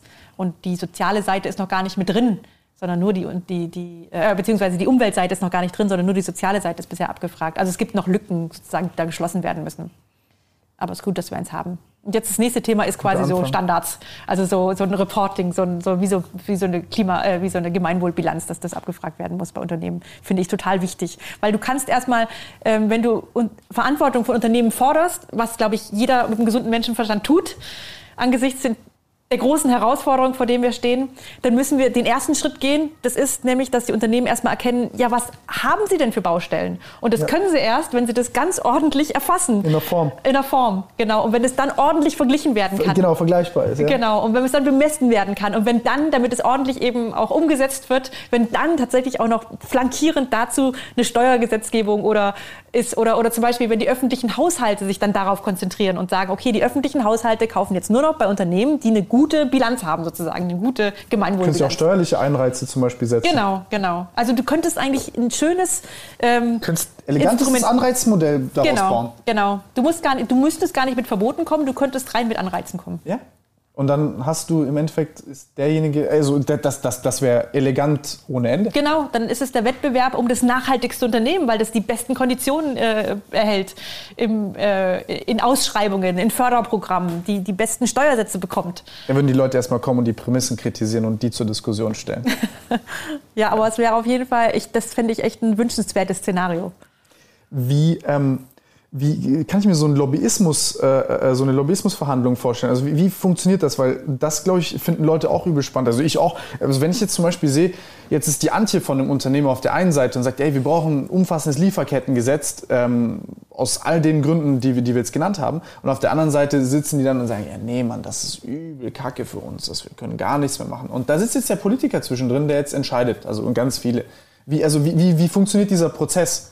Also was, was, was passiert da auch zwischenmenschlich? Du gehst dahin, du erzählst, der andere erzählt und dann Also, also, dass ich erzähle als einzelne Unternehmerin, ist eigentlich eher total, totale Ausnahme. Also Aha. normalerweise ist so ein Lobbyismusprozess so, dass da eben die großen äh, Verbandsvertreter vom Arbeitgeberverband, vom Industrieverband und so, das sind große, mächtige Verbände, die dann irgendwie hunderte, tausende Unternehmen drin haben und Milliarden Umsätze verkörpern in Deutschland. Die gehen dahin und sprechen direkt mit dem Wirtschaftsminister und äh, ähm, sagen, die sind geimpft von den jeweiligen Unternehmen. Die, die sind eigentlich, also von außen drauf geguckt, passiert immer so ein Automatismus des Protektionismus, dass sie dann sagen, ah, zu viel, zu aufwendig, zu geht nicht, zu bürokratisch. es doch so, wie es war, es hat immer schon funktioniert. ja, und, und auch, ähm, dann kommen natürlich diese ganzen äh, Totschlagargumente, wie quasi die Wettbewerbsfähigkeit von deutschen Unternehmen wird dann eingeschränkt, weil wenn Deutschland das als einziges macht und die Euro andere europäischen Unternehmen nicht, dann wandern die Unternehmen ab und es ist zu teuer und äh, das können wir nicht leisten und die ganzen Mittelständler, die werden daran Das zugrunde ist gehen. so ein Schwachsinnsargument. Ich habe das auch, auch, auch, auch politisch nie verstanden. Hä? Wenn wir zum Beispiel Klimatechnologie, die alle, also die beste Klimatechnologie der Welt haben, als, das, das ist ein weltweites Problem. Wenn wir als erstes die Strukturen etablieren, dann, dann werden wir auch als erstes diese Märkte beackern, die dieses Interesse haben. Das ist doch nicht nur ein deutsches Interesse. Also ich, also ich, ich frage mich immer, wieso guckt man das Argument nicht von der anderen Seite an? Also das ist doch, also, hä, das ist ein Wettrennen um denjenigen, der es zuerst macht. Ja. Das ist ein riesengroßer Goldtopf. Also du musst ja nicht mal irgendwie ein Öko-Heini sein, in Anführungszeichen, Ja, ja, ja, ja. sondern das, das, das ist das auch strategisch das Normalste der Welt. Also ich verstehe gar nicht, wieso wir so eine Diskussion drum haben. Hier geht es nur noch um Geschwindigkeit. Lass Ja. es doch schnell machen, schnell, sorgfältig und ordentlich. Und dann kannst du auch als Deutschland wieder an der Spitze stehen und, und, und- den Wohlstand sichern, den wir heute genossen haben bis hierhin. Aber das ist, was ich vorher gemeint habe. Durch diesen Protektionismus schützt du die Unternehmen, bringst die so in, in, in in Opferposition, so kann ich nicht machen. Äh, und, und, die anderen werden, und die anderen nutzen das als Innovationstreiber gell? Und, und, und positionieren sich mit neuen Technologien, neuen Ansätzen. Und das, deshalb kritisiere ich auch ganz stark diesen Lobbyismus, weil der nutzt auf lange Frist der, der Wirtschaft nicht. Das ist nämlich genau, das, das, das, ich sehe es genauso wie du. Die, die schützen eigentlich vor dem Markt, vor den, vor den zukünftigen Bedürfnissen. Die schützen davor, dass die sich weiterentwickeln. Und das ist ja nicht, nicht richtig. Eine Besänftigung von kurzfristigen Ängsten Genau, eigentlich. genau, genau, genau so sehe ich das auch. Ja, aber, Aber die haben wahnsinnig viel Einfluss und Macht. Ja, aber weißt du, weißt du, das hat, äh, das hat, das hat äh, Maya Gübler sehr schön in ihrem Buch geschrieben. Hat gesagt, äh, oder sie hat, glaube ich, irgendjemanden zitiert gehabt. Er hat gesagt, ähm, Public opinion is the best antidote to lobbyism. Ja, Deswegen versuchen machen haben wir. unseren kleinen Beitrag hier. Nein, aber Es ist total so. Ich finde, wenn du es bewusst, wenn du dir was bewusst machst und was klar machst, dann, dann, dann verkörperst du das, gell? Und dann triffst du auch entsprechende Entscheidungen. Ich finde es auch total wichtig, auch eine ich, totale Mission von mir sozusagen so äh, hinter die Bühne schauen zu lassen, das Vorgänge transparent zu machen, auch, auch, auch gerade so, um, um Konsumentscheidungen auch zu unterstützen. Also so, ja. Ich finde, wenn du als, wenn du was verstanden hast als Mensch. Kind. Das ist wie die Erziehung von einem Kind. Ja, wenn du was verstanden hast als Mensch, als Kind, dann kannst du auch die richtigen Entscheidungen treffen. Gell? Wie mit deiner Software, die du baust für äh, die Fitness und äh, Ey, wenn das so klappt. Spoiler. Spoiler, ja, wirklich Spoiler. Ja, ich, ich, ich, hoffe, ich hoffe, dass das so gut wird. Also da äh, habe ich noch nicht die Eier dazu, das so zu sagen wie ihr damals, dass ihr der größte, der nachhaltigste Outdoor-Hersteller Europas werdet. Das werden wir noch sehen. Da, da muss man uns noch ein bisschen Zeit geben, aber dann werden wir auch mit solchen großen Versprechen kommen. Aber ihr habt es eingehalten und ähm, nee, das, ich, ich, finde es ich find das spannend, weil ich, äh, ich glaube, als, als in Anführungszeichen kleiner Bürger ähm, der dann sich so vorkommt, als wären Wahlen Scharaden und äh, man weiß jetzt auch nicht so ganz, wie man da Einfluss nehmen kann und in, in, im, im Hintertürchen wird dann, werden dann solche Absprachen getroffen und sowas dann abgefedert und für dich ist das dann auch dann, oh Gott, so, ey, gegen was kämpfe ich hier gerade an, so die Lösung liegt doch auf der Hand und ist auch genauso wie wenn wir jetzt langfristig diese ganzen Klimakatastrophen rückwärts rechnen und heute sagen, die erste, äh, die erste Rate vom Kredit ist fällig und du siehst, es ist unbezahlbar, also es ist noch Ja. höher zu verzinsen in die Zukunft. Also es, es, Ja. also es, es macht aus keiner erdenklichen Perspektive Sinn. Ja. Ja. Also dieses Gefühl der Ohnmacht, gell? Also ich meine, wenn wir uns umschauen und gucken, Klimakrise, Artensterben, ähm, Umweltzerstörung, äh, ich meine, das schnürt ja die Luft ab, gell? Also, Ja, also mir wird schlecht, wenn ich da Genau, also, wirklich, das ist genau, also für mich ist diese Angst schon auch ein Treiber sozusagen. Also Die ist vor mir. Genau. Und, und ähm, für mich ist es ein großes Gut, sozusagen gestalten zu können. Also mit VD an Lösungen dran sein zu dürfen. Gell? Das, das, das gibt mir Kraft und das gibt mir Mut und das, das motiviert mich und, und dann schöpfe ich daraus auch wieder Hoffnung und Zuversicht, dass man es doch irgendwie schaffen kann. Und ähm, was ich eben ganz wichtig finde, was in die Köpfe auch rein muss, ist nicht nur die politische Entscheidung, die du triffst, die super wichtig ist, dass jeder zur Wahl geht und Klima wählt oder fürs gute Klima wählt äh, und die richtige, ja, sich gut überlegt, Dafür wen er wirbt ja wählt. mittlerweile auch jeder. Genau. Aber dass das eben auch jede, jede Konsumentscheidung eben auch sowas ist. Was wir am Anfang eben vor zwölf Jahren ganz oft gehört haben, war vom, von unseren Händlern, danach fragt keiner. Ja, so quasi so. Und, und, und, und Ja. dann im Laufe der Zeit eben immer stärker so, oh, danach, also kommen immer mehr Kunden bei mir im Laden, die fragen danach, hey, die wollen wissen, so wie jetzt, was, was, was, was nachhaltige Textilien sind, wie das hergestellt ist, ob ich garantieren kann, dass es fair ist. Äh, wie, mache ich- also weißt du, das finde ich so spannend, dass das eine direkte Wirkung hat. Also, also dass, dass, wenn du deine Stimme erhebst als Konsument, dass du da auch einen Einfluss hast was mitzugestalten, weil das, die Kette ist ganz einfach. Wenn du es tust und, und du machst es bei, dein, bei deiner Marke deines Vertrauens oder beim Händler oder wo auch immer, dann, dann will der dir eine Lösung bieten. Gell? Und dann kommen, kriegen die Lösungen, die bestehen, die kriegen da Rückenwind. Also du kannst was bewirken durch dein Konsumverhalten. Also das finde ich schon auch sehr spannend. Du kannst Veränderungen einfach mitgestalten. Das wenn die Leute dann sagen, du wählst mit jedem Euro, den du ausgibst. Genau, sehr gut. Schöner, schöner Slogan. Nee, aber das, das ist, ich finde das, ich finde das unfassbar spannend, weil vor allem jetzt auch durch das Internet ist es ja auch, ähm, man hat es jetzt gesehen, keine Ahnung, in Afrika und so, mit, mit, mit, mit, mit all den, äh, mit den politischen Ereignissen und so, aber jetzt ist es ja auch so, dass, dass du siehst ja mittlerweile, dass die Kunden sind teilweise besser informiert als einer selbst.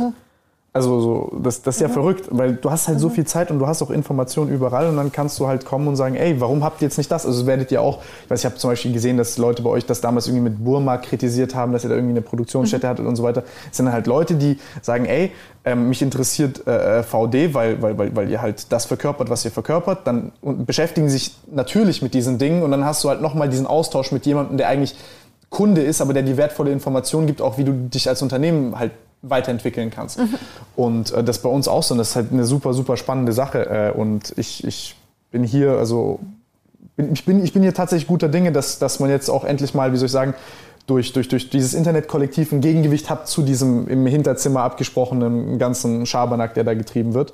Und ob das jetzt aber noch alles rechtzeitig ist und funktioniert, das glaube ich, kann keiner sagen. Aber ja, es, es, es, ich finde es ich find's auf jeden Fall. Also, als ich, als ich davon gehört habe, als wir gesprochen haben, das erste Mal, fand ich's- ich, ich saß hier, ich weiß noch nicht, ich bin aus dem Staunen gar nicht mehr rausgekommen. Also ich fand es übel geil. Wie, wie bemisst du das jetzt zum Beispiel? Sagst du jetzt, okay, ja, wir sind zwar teuer, aber ähm, ich betrachte das jetzt zum Beispiel in ähm, Kosten pro Nutzung. Lebensdauer ist enorm hoch von dem Ganzen, man kann das reparieren. Also ist das im Endeffekt so sehr viel günstiger, als würdest du jetzt irgendwie das irgendwo günstiger kaufen, wo es kaputt geht nach einem Jahr oder so. Ja, also ich würde ja schon mal ganz anders anfangen. Ich würde sagen, wir sind gar nicht teuer, weil wir ja, also im Vergleich mit den, mit den Outdoor-Marken, da sind wir nicht die teure Marke, sondern da sind wir irgendwo im Mittelfeld. Also es sei denn, du, du vergleichst uns dann mit Marken wie, wie, wie äh, von Decathlon oder sowas, so, so Eigen, okay, Eigenbedienmarke oder so. Da können wir nicht mithalten. Aber ansonsten, wenn du, wenn du uns mit den üblichen Set an, an, an Marken vergleichst, wie was weiß ich, äh, Wolfskin, North Face, Schöffel, Patagonia, wie auch immer, da sind wir irgendwo im Mittelfeld. Das ist ja gar nicht so wahnsinnig teuer. Das heißt, aber ähm, klar, wenn du uns jetzt mit Primark oder sowas, dann sind wir natürlich viel, viel teurer. Und, und dann, klar, dann, dann ähm, ist da halt eingepreist, was oder noch nicht mal alles das eingepreist, was wir teilweise auch selbst schlucken, aber zum großen Teil eben das drin, dass du als Kunde, als, als, als Kunde das gute Gewissen haben kannst, dass das Material ähm, schadstofffrei ist, gell? dass du damit nicht, nicht in der Herstellung irgendwelche Flüsse verseuchst, nicht Wie testet ihr das eigentlich? Ich habe gehört, ihr, ihr, ihr testet die, die, die Abwasser. Also einerseits haben wir, geben wir, die meisten Materialien sind nominiert. Das heißt, dass, dass, dass wir genau festlegen, welche Art von Materialien mit welchen Standards. Und da darf dann bei, bei Blue Sign beispielsweise, ist es wie so ein Reinheitsgebot, da darf in der Herstellung des Produkts nur bereits zertifizierte Farbstoffe und sowas rein. Das heißt, das ist so schadstofffrei wie möglich. Krass. Also wie, wie, wie, wie, genau. Und dann gibt es aber noch Materialien, die nicht nominiert sind, die die ähm, Produzenten selber kaufen, wie den Knopf vom Markt, vom lokalen Markt oder das Garn oder so. Und um da sicherzustellen, dass wir uns da dann nicht irgendwo die Schadstoffe ins Haus holen, machen wir ähm, Schadstoffanalysen, also vom Frischwasser und dann vom, vom Gebrauchtwasser. Um, also wir, weil wir nämlich auch das Greenpeace Detox Commitment unterzeichnet haben. Das 2018 fällig wurde. Genau, richtig. Äh, und äh, das eben auch ein Teil dessen ist, eben wirklich Nachweis darüber zu führen, dass du wirklich sicher sein kannst, dass du eben nicht das, äh, nicht die Gewässer da vergiftest in deiner Produktion. Du weißt gar nicht, wie schön ich das finde. Ich habe hab das gesehen mit, mit, mit Leuten, die davon, also die richtig krank geworden sind von, von, von diesen Farbabfällen in, in, in, in Gewässern. Oder also Tiere brauchen wir gar nicht anfangen, also die sterben ja reihenweise davon. Das, das, aber das, dieses Bewusstsein existiert nicht, weil keiner redet drüber. Und wenn du dann irgendwie auf einmal in Indien neben so einem Fluss hunderte Leute hast, die krank sind davon, die sich halt zum Beispiel nicht bewegen können oder halt wirklich komplette Nervensystemsausfälle haben, ähm, dann ist halt so, ja, das kommt halt hier gehäuft vor und das ja, ist genau, das. genau. Und weil du hast ja Meine Tante hat zum Beispiel Parkinson bekommen durch so eine, äh, äh durch so, durch so eine Umweltgeschichte äh, und das, das ist schon das ist scheiße. Genau, ich bin mal gefragt worden, okay, jetzt kostet so ein T-Shirt bei VD 20 Euro und das von Primark kostet 3 Euro. Dann kaufe ich doch das von 3 Euro und dann spende ich ein paar Euro und, und dann ist es doch besser, oder? Oh mein und, Gott, und genau, das, aber das ist, ja, das ist ja letztendlich die Fragestellung, die du auch hast. Gell? Was kriegt denn der Kunde dafür, dass er mehr zahlt? Gell? Genau ja. das, dass er eben sicher sein kann, dass eben keiner vergiftet ist an so einem Fluss beispielsweise. Das, das, das, das, ähm, also schadstofffrei, dass, dass, dass, ähm, dass die, die höchsten Standards eingehalten sind, dass es fair produziert wurde, dass er eben nicht äh, die ganze Zeit denken muss beim Tragen seines T-Shirts, oh, hat er von Kindern für Kinder oder so, gell? Dass, ähm, dass wir Lösungen mitdenken für, für, für Materialien, dass, dass, dass wir eben auch, auch äh, total viel Innovation betreiben, um, um neue Kindern Lösungen zu finden. ähm, dass, dass äh, ähm, oftmals ist es bei, bei, Wasser, bei wasserabweisenden Materialien ist es so, dass du da so eine, so eine Chemikalie drauf hast. Mhm. Die, die, die findet sich dann aber in allen Gletschern wieder. Die heißt PFC, dass es eben PFC-frei ist, dass du keinen Schadstoffmüll hast, wenn, du, wenn dein Produkt am Ende ist, weil, weil so Teflonjacken, die so Teflon-Membran drin haben, das ist dann einfach Sondermüll äh, wenn du die Wecke wegschmeißt. Und all, also alles mitgedacht einfach. Du hast einfach von vorne bis hinten durchdacht ein Produkt, das nicht nur funktioniert, sondern das eben, das dir auch ein gutes Gewissen gibt. Das, das, wo, du, wo du beruhigt sozusagen ähm, im Einklang mit Mensch und Natur dann rausgehen kannst. Krass, wie gehst du dann vor, wenn dir zum Beispiel, keine Ahnung, in der Produktentwicklung einer kommt und sagt, oh, wir haben dieses neue ultimative Material gesourced und du sagst, okay, wie testen wir das jetzt auf Nachhaltigkeit? Also wie lange dauert das, bis ihr das dann zum Beispiel prüft, dieses neue Material, ob, da, ob das den Kriterien entspricht? Weil neues Material würde ja auch wieder heißen, neue, neue Testbatterie. Also, also die Schadstoffe sind einfacher, weil da sind ja, ähm, da, da, da weißt du, nach was du testen welche. musst, genau. Oder du, du kannst es auch, was weiß ich, Blue Sign herstellen, äh, so dass dann schon ganz klar ist, was da drin ist. Dann weißt du auch, also das ist einfacher. Schwieriger ist dann, ähm, also beispielsweise, wenn du, wenn wir jetzt, ähm, wir machen jetzt ganz viele ähm, Kunststoffe aus Bioplastik. Mhm. Ähm, aus Rizinusöl oder, oder ähm, aus, aus, aus äh, Kaffeeresten äh, oder aus, aus, aus Zucker, Zuckerrohrabfällen. Da, daraus machen wir Kunst, Kunststoffe. Und wie agieren die jetzt? Also wenn wir so Schnallen haben oder so, wie verhalten die sich bei Kälte oder wie, wie knickt das Material? Das ist ähm, neu. Das ist quasi in den Kinderschuhen und da wird da echt, da müssen wir uns enorm den Kopf zerbrechen, dass wir die richtigen Tests und, und, und Testmethoden finden, um alles abzuprüfen, was möglicherweise eben anders sein kann, weil dieses Material verhält sich einfach anders als das davor. Du weißt ja gar nicht, was du testen sollst, weil du weißt, was also Neues ist. Wir, wir bauen das jetzt über Jahre auf, langsam wissen wir es, aber am Anfang war das wirklich so, wow, und dann war es 8 Grad minus und das ist total, äh, hat sich halt, was weiß ich, war dann verknickt oder was auch immer. Also am Anfang sind wir da ganz schön äh, auf Überraschungen gestoßen, wie so Krass. Materialverhalten sich plötzlich verändert, wenn du eben ja, die Grundsubstanz veränderst, was ja irgendwie logisch ist. Was, ähm, oh, jetzt, jetzt, jetzt, jetzt habe ich vergessen, ich hatte eine Frage. Ähm, wenn jetzt, wenn jetzt diese, äh, äh, ja, ihr habt jetzt, ihr habt jetzt eine riesengroße Bandbreite an, an, an Materialien, aber wie macht ihr das jetzt? Ihr macht jetzt die Produktion, macht ihr nicht selbst, aber ihr macht die ganze Entwicklung, macht ihr selbst. Mhm. Genau. Wie, wie, also wie kann ich mir das vorstellen?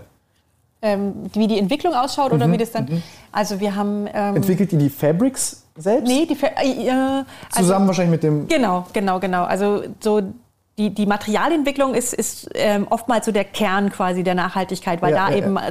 alles am meisten drin steckt. Und ähm, das entwickeln wir mit, auch häufig mit Materiallieferanten weiter, also mit bestehenden Materiallieferanten. Also zum Beispiel dieses, dieses Vlies aus Holzfaser, das haben wir mit einem Materiallieferanten weiterentwickelt dahin. Ähm, aber wir, wir, wir forschen auch ganz viel eben mit, mit anderen Industrien, ähm, um, ja, um, um Zucker eben, Zuckerabfälle zu Kunstfaser zu machen oder so. Also Verrückt, wir- das heißt, sie guckt dann, wo entsteht Müll, dann connectet Genau, ihr oder euch da- mit denen, die haben genau. Müllprobleme, wie sie das entsorgen und dann sagt ihr, ey, lass doch jetzt hier raus, äh, äh, wie können wir das wiederverwerten für Textil? Genau, zum Beispiel. Also da arbeiten Oh wir mit, Gott, dem, mit dem gelben Sack sozusagen zusammen, mit der Organisation, die den gelben Sack bei uns da macht. Und ähm, also wir sind echt total vernetzt. Wir haben über 30 Projekte mit, mit Universitäten, Forschungseinrichtungen, anderen Unternehmen auch. Ähm, mit BASF auch eben für diese äh, Hose aus Altreifen, ähm, wo man Altreifen recycelt, um da wieder Öl zu gewinnen, aus dem wieder Hosen gemacht werden. Ja. Verrückt. Ja, Verrückt. das ist, das ist schon cool, weil am Anfang war das so. Ja, ist cool.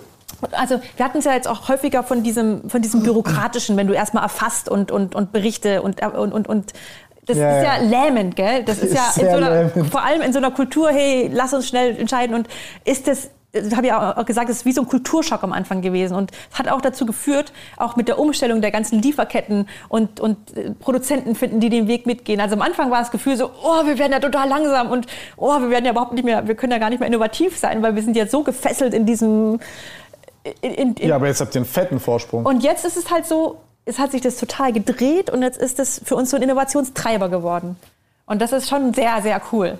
Also vor allem, weil es, das war schon, am Anfang war das so, schon so eine meiner größten Ängste. Was, was mache ich mit diesem Unternehmen? Was mache ich mit dieser Unternehmenskultur? Gell? Alles fühlt sich so zäh und langsam und schwer an. Und dass das jetzt aber so zum Treiber geworden ist, der uns stark macht und innovativ macht, das ist eine Riesenerleichterung.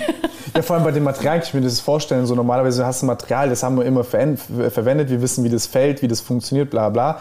Jetzt kommt Antje und sagt, ja, wir machen jetzt aus dem Abfall, äh, probieren wir das, dann entwickeln die, dann ist es da, dann wurden zwei Tests nicht gemacht, was was ganz Neues ist. Oh, das funktioniert jetzt nicht, jetzt müssen wir nochmal verschieben oder Deadline ist nicht gekommen.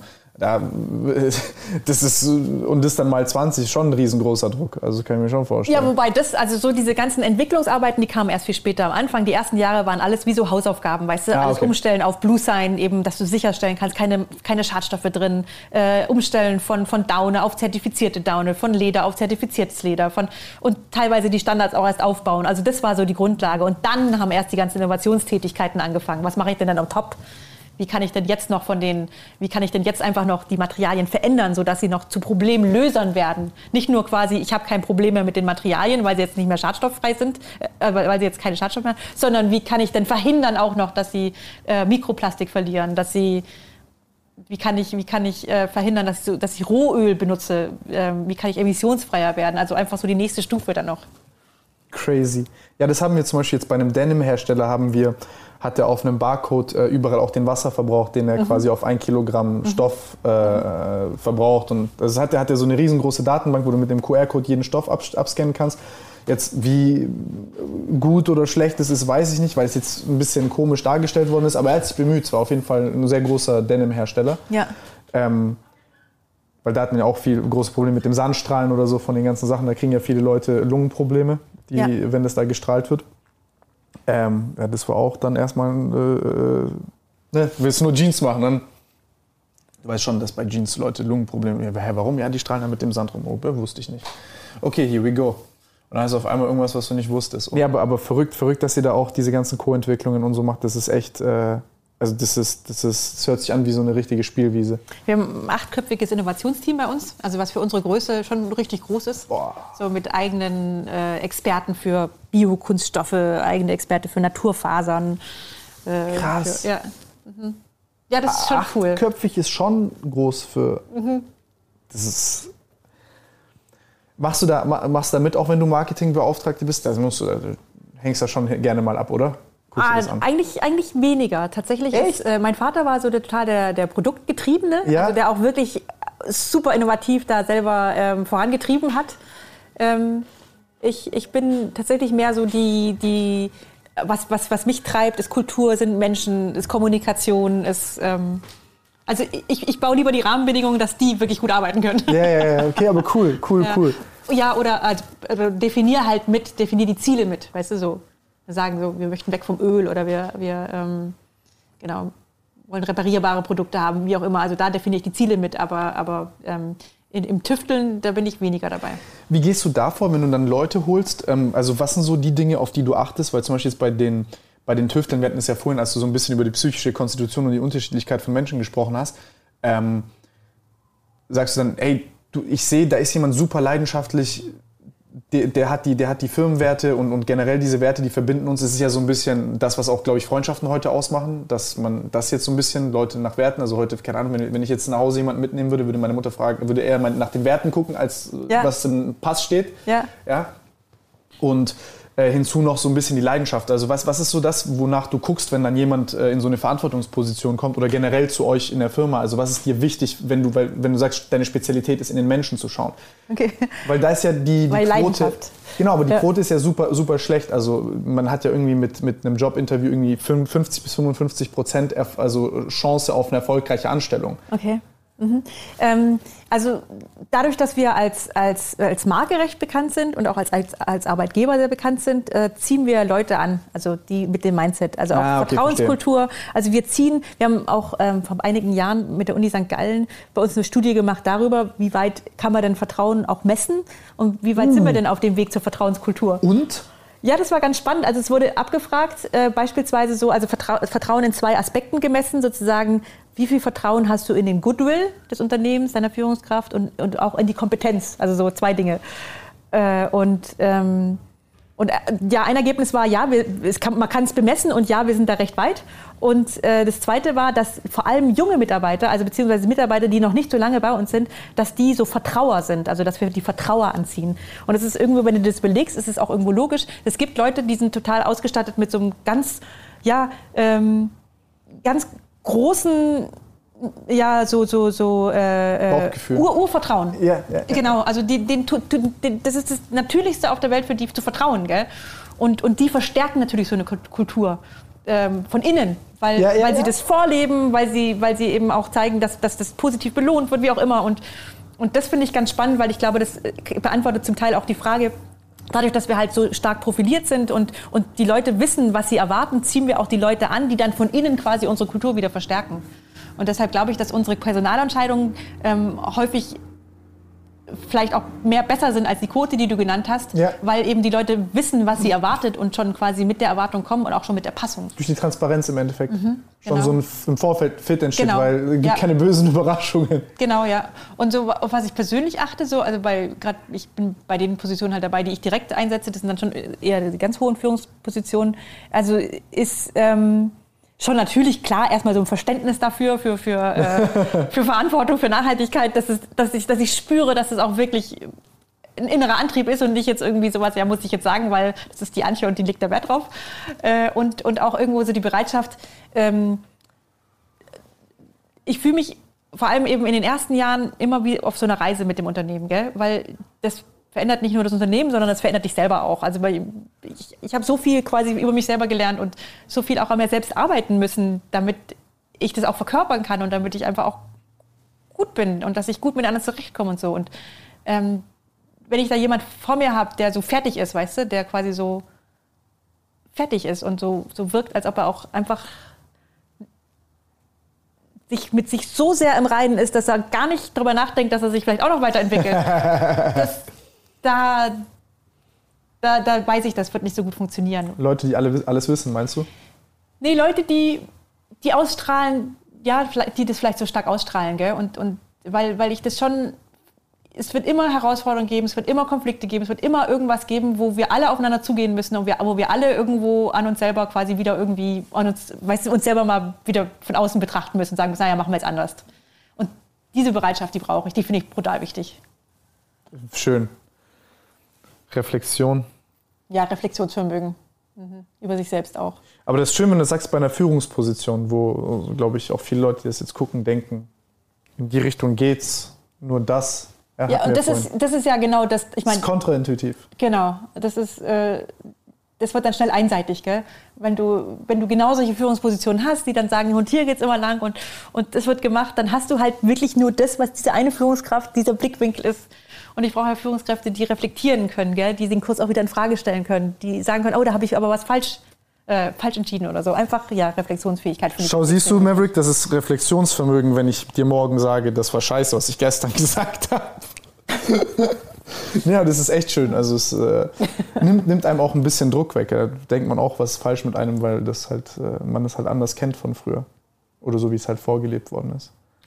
Ja, dass das sozusagen als Stärke verstanden würde, sozusagen, ja, so, dass ja, du dich genau, nie irrst genau, und dass genau, du. Genau, äh. Also ich finde das sowieso Schwachsinn, aber Ja. es ist, ist, schön, ist schön, das zu hören von jemandem, wo es halt funktioniert. Und man dann auch sagt, gut, das ist halt dann. Ja, also ich finde es so. total wichtig, ähm, dass jemand berührbar ist. Also dass, es, Mhm. dass, dass, dass jemand durchlässig ist, dass, dass du ihn erreichst gell, als Mensch. Ja. Und dass er damit als Mensch auch reflexion, äh, reflexionsfähig ist. Weil wenn das nicht ist, wenn da so eine Starre ist, dann, dann das passt nicht. Also wir, wir, wir müssen wendig bleiben und wir müssen uns, und das passiert, das, wir sind, ein, ein, ein, ein Unternehmen ist nichts anderes als ein Geflecht von Beziehungen. Und, und da musst du aufeinander zugehen können und, und, und wieder neuen Weg einschlagen. Und das funktioniert sonst nicht. Funktioniert nicht, wenn einer quasi schon steht. Ja, ja, ja. Das, das funktioniert echt nicht. Oder wir landen im selben Schlamassel, in dem wir jetzt sind. Genau, wir landen immer im Gleichen. Immer im selben man denkt, man macht einfach mehr vom Gleichen nochmal obendrauf. Und Fehlt dann nur noch der Anzug da, und äh, der schwarze Aktenkoffer. Genau. Die Nerds. Die Nerds. Ich würde mich da wahrscheinlich auch dazu zählen, zu den Nerds, aber nicht zu der Art von Nerd. Ähm, nee, also. Oh, ich, ich, ich weiß gar nicht mehr, aber ich glaube, wir haben, wir haben sehr, sehr viel geredet eigentlich. Wie spät ist es eigentlich? Fünf vor äh, sechs. Wir haben sehr, sehr viel geredet. Ja. Ja, haben wir? Wie lange haben wir geredet? Ja. Also ich fand es sehr interessant. Ich weiß nicht, wie, wie es für dich war, aber ich Ja, hoffe, war inspirierend und schön. ja, das freut mich. Nee, ist, ähm, also es ist, ist echt sehr schön. Also ich werde da jetzt nochmal, ich werde werd jetzt noch mal genau drauf gucken, was für Materialien ihr habt. Ich werde jetzt mir auch nochmal die, die Zertifikate werde ich mir reinziehen.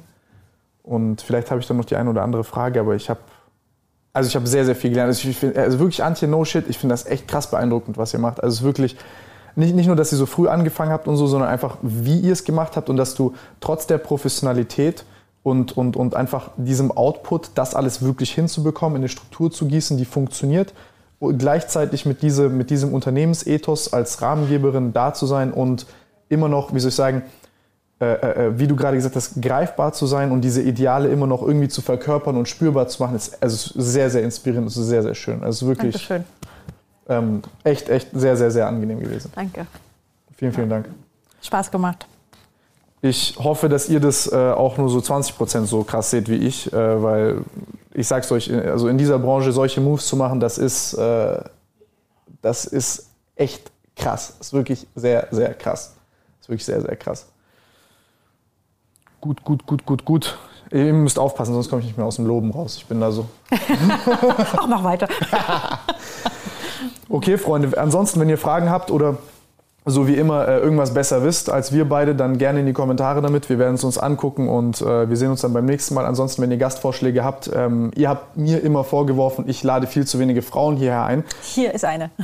Ja, äh, ansonsten auch gerne in die Kommentare schreiben, wen ihr hier als Gast haben wollt und dann äh, gerne. Also hier kann jeder herkommen. Mir, ich äh, bin, ich will nur ein interessantes Gespräch haben. Mit, mit wem ist mir relativ. Also Freunde, wir sehen uns beim nächsten Mal. Macht's gut. Ciao, ciao.